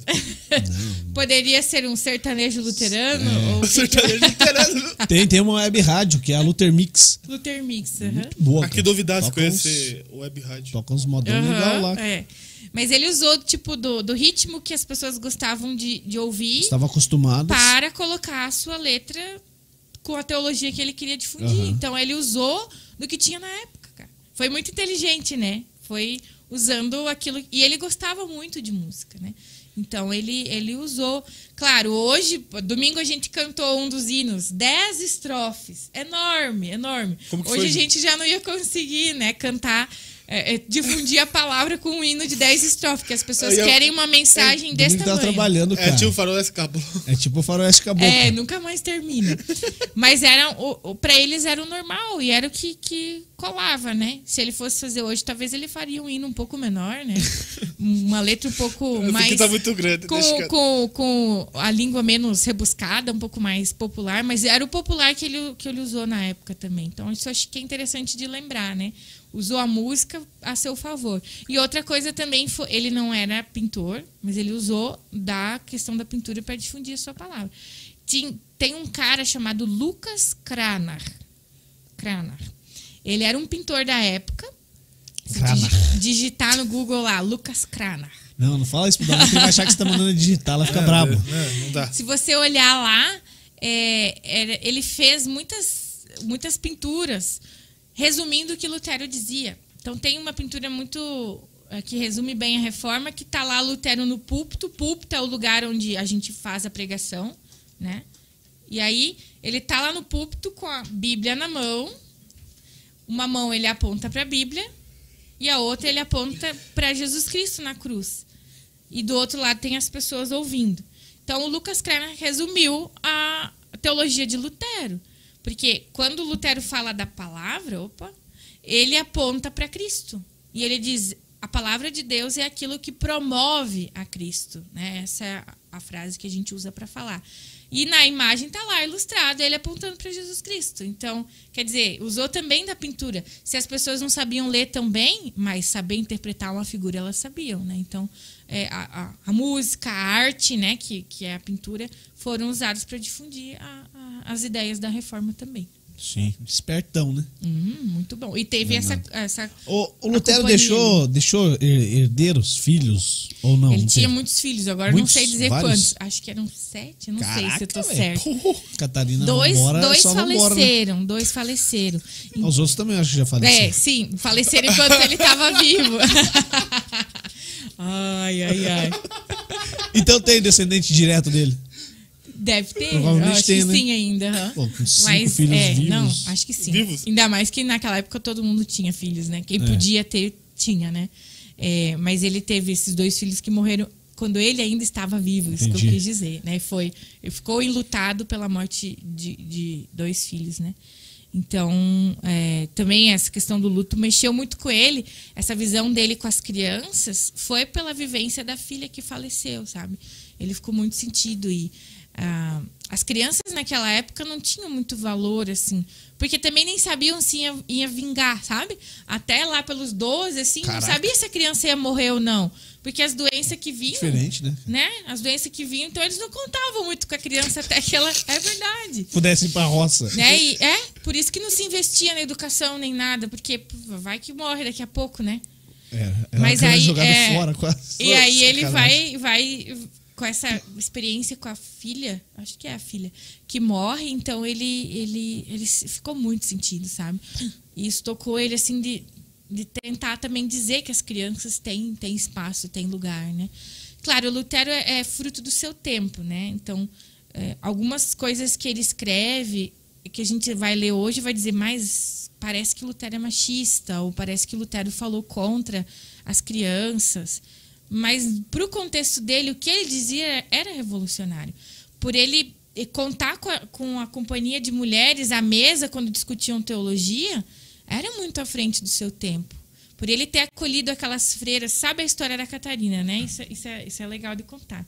Conta pra quem não sabe, pastor. É, conta pra quem Eu já não sei sabe. tudo isso aí. A Catarina, então, era freira e ela, nove freiras de um convento viram a, as ideias de Lutero e chegaram até lá, né? Os panfletos, os, os escritos dele. E elas mandaram uma carta de volta dizendo que elas queriam fugir para acompanhar ele. E aí ele planejou toda a fuga das freiras. Daí foi, se eu não me engano, na Sexta-feira Santa, que então o cardápio da Sexta-feira Santa é o quê? O que, que a gente come? Que a gente não come a carne. Então, o que, que a gente come? Peixe. Peixe. E aí ia se, ser entregue uma leva de, de peixe lá no, no mosteiro onde elas estavam. E aí foi combinado com o entregador dos peixes que elas voltariam, entrariam dentro dos barris onde os peixes estavam para poder sair fugidos do convento. Né? E aí chega aquelas nove freiras lá para o Lutero dar conta, de ajudar elas, porque depois que fugiram do mosteiro, os- a família não ia aceitar de volta. Qual era a solução para elas naquele tempo? Casar. E aí Lutero arrumou casamento para todo todo, mundo. mundo. Menos para Catarina, porque a Catarina era muito exigente, ela não aceitava qualquer um. Teve um que, ela, que ele ofereceu, ela não gostou muito. O outro que ela gostou, a família não gostou dela, porque afinal de contas, uma ex-freira, né? Como é que vão deixar casar? E aí, até que ela deu intimato. Ela olhou para ele e falou assim: ó, Vai tu mesmo, filhão. só caso se for com você. E daí ele aceitou. Mas ele não queria casar. Também depois dessa. Ele não queria casar porque ele sabia que ele corria perigo que se ele casasse a família também correria, né? Então, Aham. assim, ele não queria constituir família porque ele era perseguido, então ele não queria. Mas, por fim, com a convivência no casamento, com a, a, a ajuda da Catarina, a parceria que eles tinham, ele foi mudando essa, essa ideia também do casamento, da mulher, né, do, do espaço. E a Catarina não foi só a dona de casa lá e que cuidou das coisas. Ela, ela ajudava ele a, a, a ler os textos dele, ver se estava. Ele mandava para ela olhar se estava ok, se ela achava que a ideia era boa. Então ela participou muito ativamente da reforma também. né? Sim. Ela era é, negociante das coisas, vendia as coisas, ela que sustentava a casa praticamente, né? Pra ele ter tempo de fazer é, ele era professor, né, na universidade e tudo, mas ela cuidava todo o resto. E a casa deles que eles ganharam lá era um antigo mosteiro e virou tipo uma república para os estudantes. Ela mantinha assim, alugava, né, os quartos, atendia pessoas doentes porque ela conhecia muito de de ervas medicinais, que naquele contexto o remédio não tinha. Quem conhecia as ervas ajudava a, a cuidar dos enfermos. Então ela fez tudo isso também, né? Negociava lá na feira. é, ela tinha uma cervejaria no porão de casa. ela que Aí, fornecia. velho, é disso que eu tô falando. Mas a cerveja, naquele contexto, a gente fala de cerveja assim, né? É, por que, que eles consumiam cerveja? Porque era mais seguro consumir a cerveja do que a água. Eu também acho. Porque a- hoje a gente tem água potável, não é desculpa, né? Mas naquele contexto Júlia. a água era contaminada e a cerveja passava pelo processo de fermentação, então ela, ela matava as bactérias, né? Então se era mais seguro beber cerveja do que beber água. Pasteurizada. Era esterilizada, sem, sem bactérias, sem nada, né? Então a gente tem aí um- uma família inteira que, que ajudou a levar a reforma adiante, né? Sim. O que, que você acha que o Lutero diz- diria hoje, vendo tudo que aconteceu nesses 504 anos? Uh, agora eu vou até beber uma água pra pensar. É, cara, que- essa pergunta é difícil. Eu acho que em alguns pontos ele ia dizer, cara, vocês foram longe demais. Dá uma segurada aí. Não Né? era tudo isso que eu queria. É, principalmente com relação agora à, à igreja, né? Nós temos alguns movimentos da igreja que. Igreja, quando eu digo igreja, é num contexto geral. Pessoas que creem em Jesus Cristo. Pessoas que foram para um lado muito longe do evangelho de novo, sabe? É, muitas pessoas pregam o evangelho como algo que vai trazer prosperidade, que se você fizer tal coisa, ou der tal dinheiro, ou fazer tal coisa, você vai agradar a Deus e ele vai te abençoar. E se você não fizer, você não vai ser abençoado, que para você ser curado você tem que fazer tal coisa, né? E isso ele seria totalmente Pô, contra, é, né? é exatamente contra o princípio da reforma, né? Voltando lá atrás nas indulgências. é, é, é uma forma nova de indulgência, né? É uma forma nova de comprar as coisas, né? Comprar as coisas de Deus. E Lutero vai dizer, as coisas de Deus não se vendem, ele dá de graça para aqueles que creem nele e aceitam, né? Então, acho que ali ele ia dizer, gente, vocês foram longe demais. Muito longe, estou muito longe do evangelho. Então, a gente precisa abrir o olho quando a gente vive a nossa fé se a gente não está querendo barganhar com Deus, se a gente não está querendo negociar com Ele, porque com Deus a gente não negocia. Não negocia. Né? Ou a gente aceita a graça que Ele nos dá, de graça, sem a gente merecer, e vive a partir dessa graça, ou não dá. Barganhar com Ele não tem. Né? Então, acho que nesse ponto ele ia, ia, ia dizer: Ó, gente, ali vocês foram longe demais. Né? Em outros pontos, talvez ele ele ficasse bem feliz assim da forma como a gente vive, né? De que hoje se entende que pessoas podem servir a Deus na sua vida diária, né? É, esses tempos atrás eu fui chamada para ir na Câmara de Vereadores conversar com a equipe de um, um dos vereadores, né? E lá eu falei um pouco sobre que também na política as pessoas servem a Deus, né? É, Hoje a gente tem um conceito de política um pouco deturpado, né? O que a gente faz aí não é política, é politicagem, quando se envolve é, corrupção e tudo isso. Isso está fora do plano de Deus. Mas Lutero falava que no plano de Deus é, existem três coisas para organizar a sociedade: a igreja, a economia e a política. Como obra de Deus, a política, né? E cada uma com uma função. A igreja teria a função de ensinar, a economia de, de alimentar, né? E a política de proteger. Então, se, se todas as três, os três âmbitos da vida, as pessoas seguirem isso, isso está de acordo com a vontade de Deus, né? Então, acho que nesse, nessa área também da política, acho que ele ia dizer, gente, a função de vocês é proteger, é cuidar da população, não se aproveitar das coisas que são do povo, né? E quem está num cargo é, que foi eleito, foi eleito também pela permissão de Deus, né? E está lá para servir Não a ele, porque o Estado é laico, né? Mas a servir as pessoas, né? Então, é, acho que também ali ele ia dar uma cutucada na gente, assim. Na igreja, ele ia perguntar também se a gente está fazendo a nossa parte de, de ensinar né, as pessoas. E a economia, né? Quantas pessoas hoje passando fome? A criação de Deus é tão abundante e a gente tem gente passando fome, né? Acho que nisso também ele ia dar uma cutucada na gente, porque se tem gente passando fome é porque tem gente que está acumulando, né? É. Então, acho que talvez ele também faria novas reformas, né?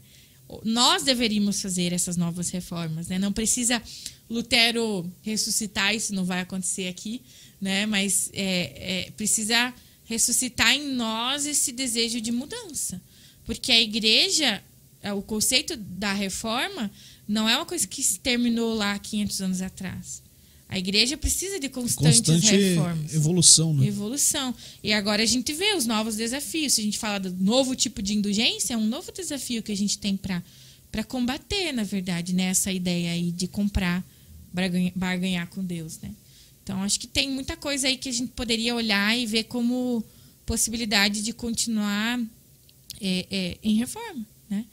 E reforma não é destruir tudo e começar do zero é fazer melhoramentos, né? Se a gente vai fazer uma reforma, a gente não destrói a casa, a gente só vai tirar aquilo que não tá bom, né? Então a gente tem uma base muito sólida que não vem só da época de Lutero, isso vem da época de Jesus Cristo e até antes dele, né? A palavra de Deus sempre esteve presente com a humanidade, vem sendo construída essa história do- de Deus com o seu povo e a gente está aqui para continuar essa história, né?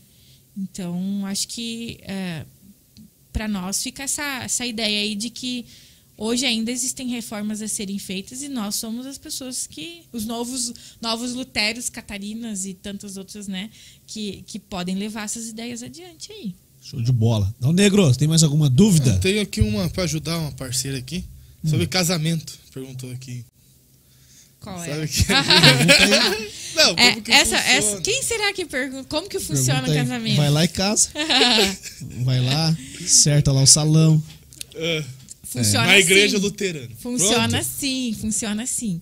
A igreja luterana não casa ninguém, quem casa é o Estado, né? É, o Tem Estado. que casar no civil. Tem Tá. alguém, acho que já casou no civil, né? Então só falta a Parece. igreja? Pois então, o que, que a Ah. igreja faz? É A igreja abençoa? abençoa. Então como Ah, faz pra olha abençoar aí, o viu? casamento? Como é que Ah, não, faz? você vai lá já no final. Não todo culto precisa. a pastora já dá a benção Dá a final. Final, pra ir embora. É, o envio. Mas é- esse é um trabalho que eu tenho pra fazer com um casal da comunidade, Juliana e a Carolina, né? Lá vem. Ah, de tá, eu não conversar. sabia que era é, de conversar com o casal. Não, isso a gente brinca, né? Hoje em dia as pessoas têm, têm menos procurado a igreja com relação à bênção matrimonial, né? Porque se entende, ah, porque eu não tenho condições de dar uma festa, porque, ah, né, não quero Cada um juntar paga o a sua. povo. Cada Todo mundo paga a Podemos ir lá no Habib's comer o, o rodízio do- da, da pizza, Das não tem, esfirra das lá. esfirras, não tem problema. Mas é, é importante a gente pensar, né? Hoje em dia as pessoas Empatamos. Um um. vão morar junto, um Tá a um. cara. Não mude de assunto, Juliana. Eu vou até tirar aqui.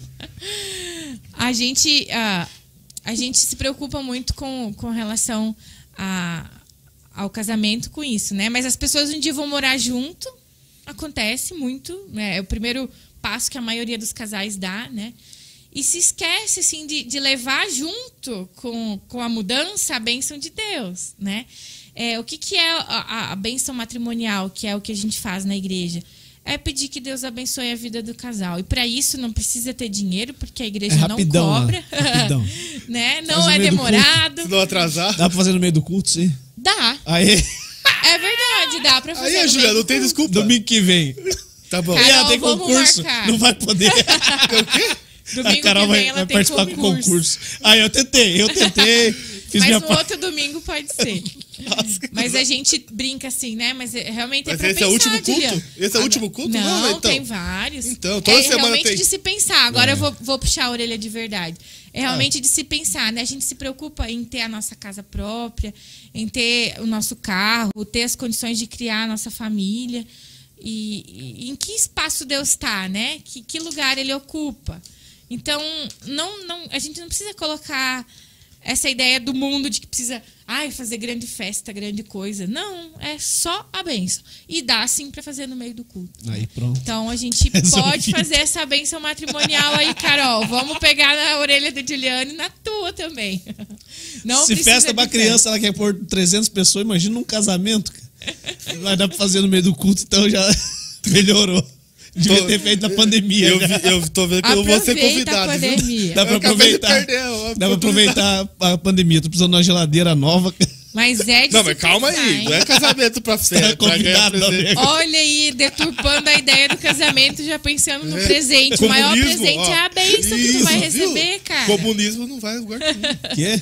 Não adianta, cara. Esses negócios assim não vai a lugar nenhum. É a benção. Tem É a ver o comunismo com isso? Cara, você quer comprar, ganhar presente, não é isso. Capitalismo. sim. Capitalismo. É. Cons- consumismo. É o consumismo, É. que ele só quer coisas. Não, mas, Não, mas brincadeiras à parte. Interesseiro. Brincadeiras à parte, a benção de Deus é de graça, tá lá disponível, é, É. só a gente pedir. Ô, e, e tem que conversar com ele todo dia?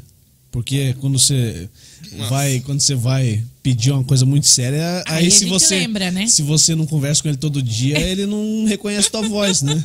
É basicamente Será isso. que ele esquece a nossa voz? Quando eu acho preciso de uma coisa muito séria, eu peço pra minha mãe, que daí eu sei que o papo dela é mais Você reto. pede pra ela orar. Eu peço, pessoal, fala, fala com o homem aí que você tem mais intimidade do que eu. Eu tenho a minha, né? Eu Ó, converso com ele todo dia, mas. Vamos usar um exemplo, então.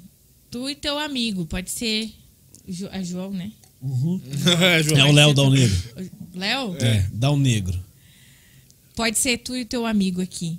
Quanto mais tempo vocês ficam sem se falar, menos intimidade vocês têm, né? Você acaba não sabendo o que briga, acontece com ele. Pode ser que dê menos briga, é verdade, né? Quanto mais perto, mais briga, mas quanto mais longe a gente deixa de ter essa intimidade, deixa de conhecer outra pessoa, de ter oportunidade, né? Deus quer ser nosso amigo e pra gente manter uma amizade, a gente precisa procurar a outra pessoa, né? Ele tá disponível te procurando sempre, né? Então, acho assim, não, não existe uma regra de quantas vezes por dia tu tem que orar, ou se todo dia, ou se. Mas se a gente quer ser próximo dele, quanto mais melhor, né? Então e é não, bom. não tem. E não tem, não tem receita de bolo, não tem fórmula, né? Jesus ensinou a gente a orar a oração do Pai Nosso, que é uma oração a mais completa, que contempla tudo do âmbito da nossa vida, né? Mas a gente pode falar com ele da forma que a gente quiser, desde que com respeito, né? A gente vai conversar com ele com carinho, com, com proximidade. né? Deus não está distante, não precisa de ah, linguajar rebuscado, falar difícil, não precisa. né? E é um só Deus. É um só Deus. Essa é a nossa fé, né? Sim. É, hoje a gente vive num mundo muito plural. Até preguei sobre isso no domingo passado, sobre a verdade, né? É, cada um arroga para si o direito de saber da verdade, né? E aí a gente fica meio confuso no meio de tudo isso, porque você vai num lugar e diz, ah, a verdade está aqui, vai em outro lugar, a verdade está aqui. E nós precisamos estar firme naquilo que para nós é a verdade, né? Isso não impede da gente respeitar quem pensa diferente, pelo contrário, a gente deve respeitar e nem deixar de conviver com quem pensa diferente. Justamente quando a gente convive com alguém diferente, a gente reforça aquilo que a gente acredita, né? Não sei se pra ti é assim. Sim. Se você tem uma convicção, quando você vai conversar com alguém que pensa diferente, longe de discussão ou coisa assim, mas você vai reforçando no teu coração aquilo que você crê. né? Então, é, acho que também a questão da religião, se para nós há um só Deus, a gente se E, e firma a Trindade, nisso, né? pastor? O que, que é a Trindade? Olha aí, foi passando da reforma para os dogmas mais É, difíceis da igreja de explicar. O que, que é a Trindade? Eu sempre tento explicar de uma forma mais simples a Trindade, né? A Trindade, Deus Pai, Filho e Espírito Santo. Todo mundo fala isso e a gente é, ora dessa forma. Na católica se faz o sinal da cruz, né? Eu também faço o sinal da cruz no culto é a forma como a gente compreende que Deus se apresenta para nós. Então, são três jeitos de Deus chegar até a gente. É assim que eu falo. Então, Deus Pai é aquele que é o criador das coisas, né? Tudo que existe foi criado por ele, e ele é o Pai, né? A gente se refere a ele como Pai, como o próprio Jesus se referiu a ele. Então, essa é a dimensão de Deus como criador de todas as coisas. Depois, então, vem o Filho, que foi a forma como, como Deus ah, encontrou de chegar até nós e chegar mais perto possível, né? Ele chegou até nós na forma de ser humano, né? Jesus foi alguém que viveu entre nós, né? Então, se lá no, no início da, da, da- das coisas Deus foi o criador de tudo que existe, quando ele percebeu que precisava ter um acesso mais perto, Tava ele se difícil a apresenta. situação, ele Tava não- difícil a situação. Ele chega para nós como filho. E o filho tem traços humanos e traços divinos, né? Então, Deus é pai, Deus é filho.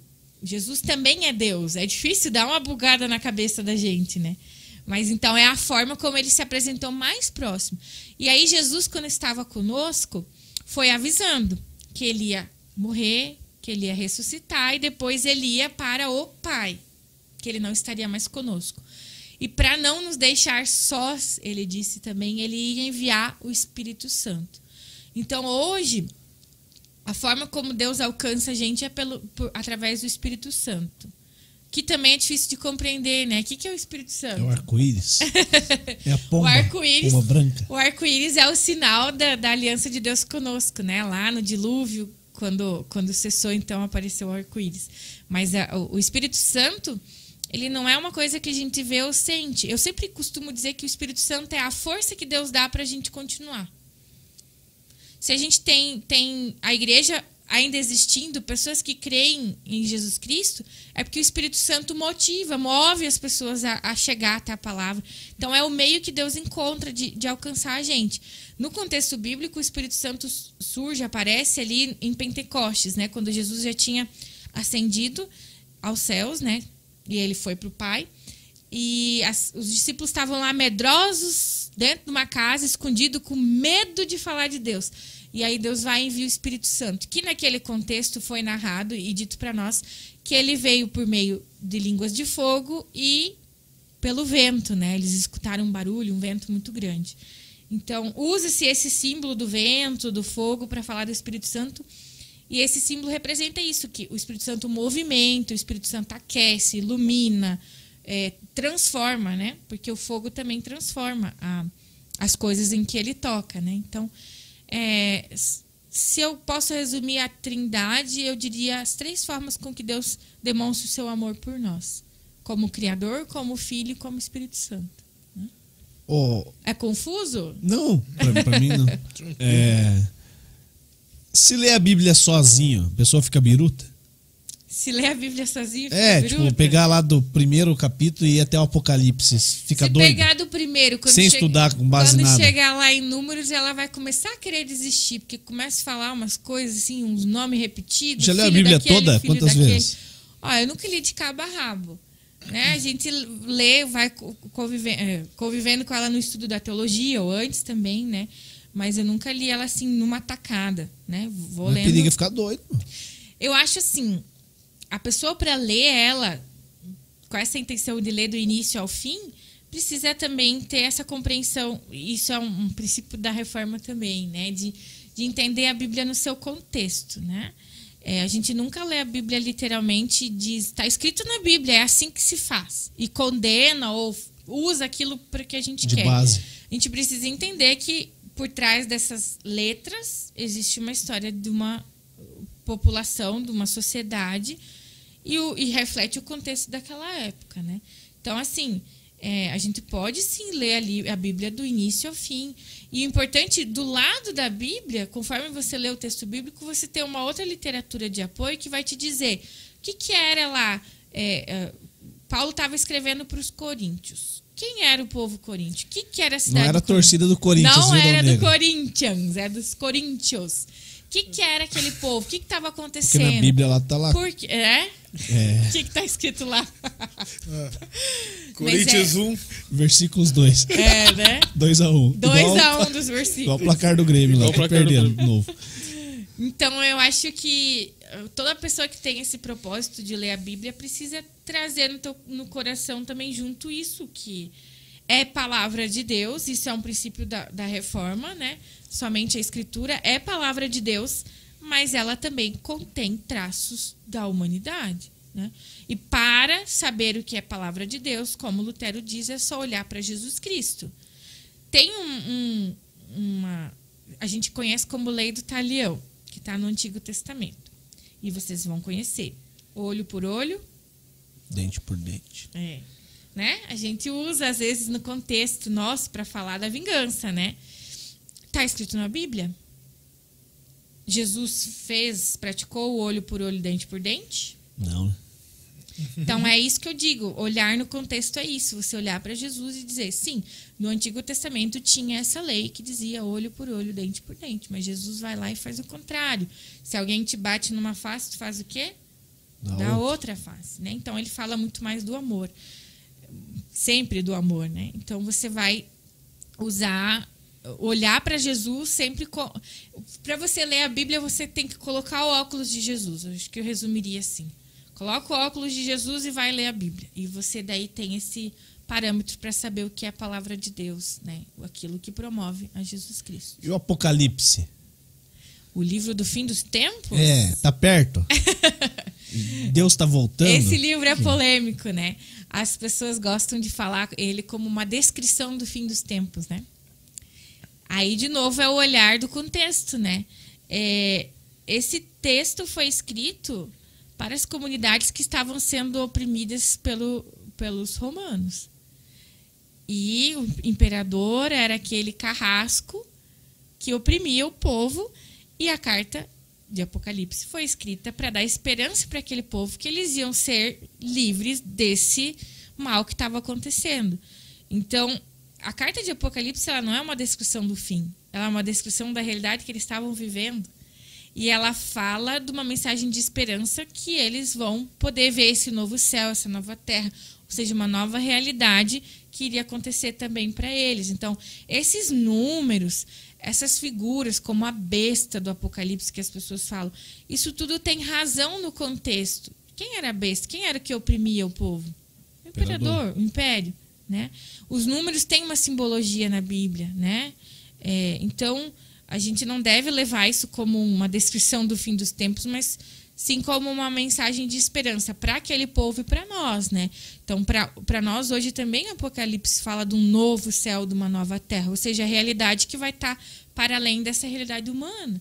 O céu, o lugar onde a gente vai morar com Deus e vai estar tá com Ele, né?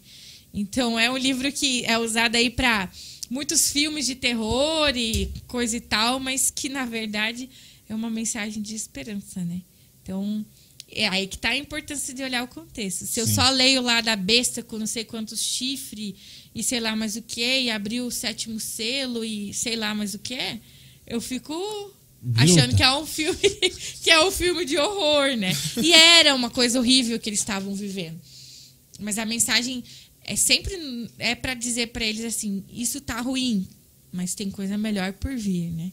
Então, para nós também é uma mensagem assim de tá ruim Você aqui, vê né? agora, você vai ler, você vai pensar que tá ruim, mas vai piorar. Tá ruim, mas pode piorar, né? Pode piorar. Pode piorar mesmo. Caraca. Não quero dizer com isso que, que também não seja, não possa ser assim que no final dos tempos aconteçam as coisas que ali estão escritas ou não, não daquela forma, mas que tem esses sinais, né? Mas eu, eu creio muito mais que, que a gente não deve focar naquilo que nos assusta, mas naquilo que dá, dá esperança para continuar, né? Porque senão a gente não tem motivo para ficar aqui, né? Sim. Se só vai piorar, para que a gente fica aqui, né, Juliano? É duro. Ô, Donego, tem mais alguma pergunta tua? Por enquanto, não. Por enquanto você tá de boa.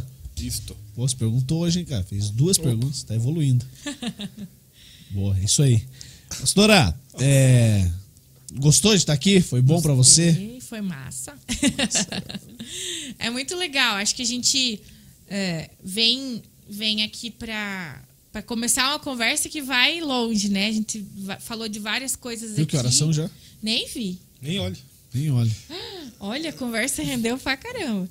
A gente foi falando e, e acho que as coisas vão, vão fluindo e a gente vai trazendo memória, vai falando de coisas da atualidade. Isso é muito, muito legal. Como é que faz pra ir lá na igreja? Lá passa o endereço, o telefone. Passa o endereço. A nossa comunidade se chama Comunidade Luterana. Comunidade Também. Concórdia. Concórdia, né? Então, nós somos da igreja evangélica. Ah, achou que eu ia errar só porque eu ia errar. Errei porque eu quis, pô. Igreja Evangélica de Confissão É. Luterana, comunidade Concórdia, aqui na rua Joinville, 3007. É tudo do Santa Catarina, você já viu, né? É, né? É Rua Concórdia, é Rua Joinville, Comunidade Concórdia. Concórdia.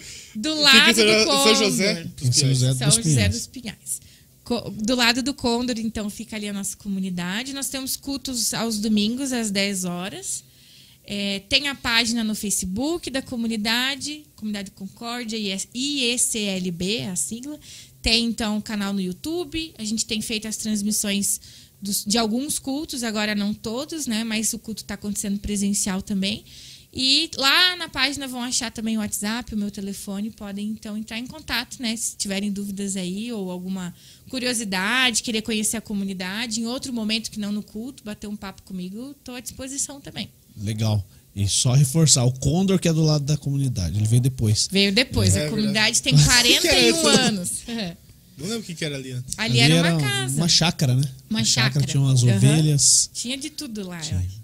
Muito Então a comunidade está aqui é, como comunidade, né? Porque antes era um ponto de pregação, era atendido por outra paróquia, né?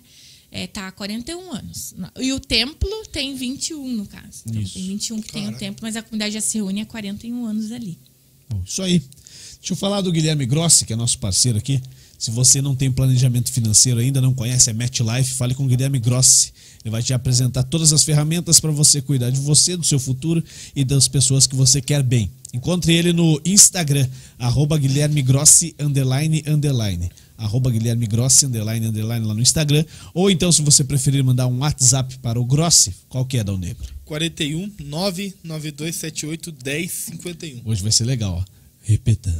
41 99278 1051. Porque é legal, foi tão bom. Foi. Porque ficou com o padrão Jovem Pan de rádio. Bom, vamos embora então? É isso, Daniel? Como é que tá a nossa agenda aí? Amanhã folga pra todo mundo. Não, amanhã tamo aí. Sexta folga também. Tamo aí também. Sábado a gente vem. Isso. Sete da noite, sábado. Com o pessoal do Unidos do Guatupê e do da Araguari. final, da final da Copa Filmar Pedro Guerra. Isso aí. Final é no domingo. Bom, isso aí. Fechou? Fechou? Pastora, quer mandar um beijo pro Danilo aí? Mandar um beijo pro meu esposo, então. E um Ah, abraço para toda a Ele, comunidade. ele falou aqui né? no Whats que. No Whats não, no YouTube que ser Vascaíno não abençoa. Ele tá meio louco já. É. Talvez uma penitência. Sofredor, né? Esse aí tem lugar no é, céu. ele gosta de sofrer. Tem lugar no céu já. Quero mandar um abraço para a comunidade, né? Acho que tem Isso. muitas pessoas aí que devem estar acompanhando e é uma alegria poder servir a Deus aqui em São José dos Pinhais. Batendo saudade do Juliano, que nunca fazia o tempo que não via. É, hoje tá aqui com o Juliano. Não, eu tô sempre aqui, pastor. Quando quiser, pode vir aqui. Posso vir, né? Digo mesmo, tô sempre lá na igreja. Quando quiser, pode aparecer lá. A minha mãe tá indo lá. Ela, bate um papo lá por mim. Não, eu vou voltar lá Sim. em breve. Vai voltar, vai voltar. E muito Mas bem. É, o é horário é complicado. É. 10 horas da manhã, né? Mas a, a comunidade tá aí de portas abertas. Eu, eu fui muito bem acolhida pela comunidade, então tô aqui há um ano e pouco, né? Não, não deu dois anos ainda. E posso dizer que fui muito bem acolhida e nós queremos acolher também as pessoas que E quiserem. não tem conhecer. prazo pra ficar, né? O primeiro contrato, digamos assim, é de três anos e depois a comunidade e eu podemos renovar e conversar para mais tempo. Né? Porque Hum. é a minha primeira comunidade. Eu sou pastora há um ano e pouco também. Então, Eita. mesmo tanto de tempo que eu estou na comunidade, praticamente é o tempo que eu sou pastora. Então, Tá sendo uma boa pastora, Juliano? saída do Tá. forno há pouco tempo. Tá sendo uma boa Tá, pastora? tá, tá mandando bem. Fala que eu- esse troço de casar os outros que não é legal. Não, é, você também tá no mesmo bar que eu, né? Não, pô? relaxa. Espera que o padre vem aqui também, velho. O padre vai vir aqui, pode ficar tranquilo. Não, pode deixar. Deixa que eu vou vingar-me. Não sendo dente por dente. Só- Isso aí. Mas eu vou tomar uma gelada com o padre. Bom, vambora? Vamos lá então. O caminho da, da, da igreja aqui é o mesmo que eu faço pra ir pra casa todo dia. Isso. E a Só pastora um mora do lado ali também, eu te dou carona hoje. Um abençoado. é isso, Dal Negrinho? É isso. Então tá bom, um abraço a você que esteve com a gente, muito obrigado. Se inscreva no nosso canal no YouTube, curta a nossa página no Facebook, ajude a gente. Esse foi o Fusão Podcast. Você também pode nos acompanhar pelas plataformas de que são agregadores de podcast, como Spotify, como é, outras plataformas aí. Deezer, É, tem mais alguns aí. Se você ouviu em uma dessas plataformas, isso aqui foi tudo gravado e a gente enganou vocês, tá bom? Forte abraço, uma boa noite. Se você está acompanhando em outro horário, uma boa manhã, uma boa tarde ou uma boa madrugada. Até a próxima. Tchau!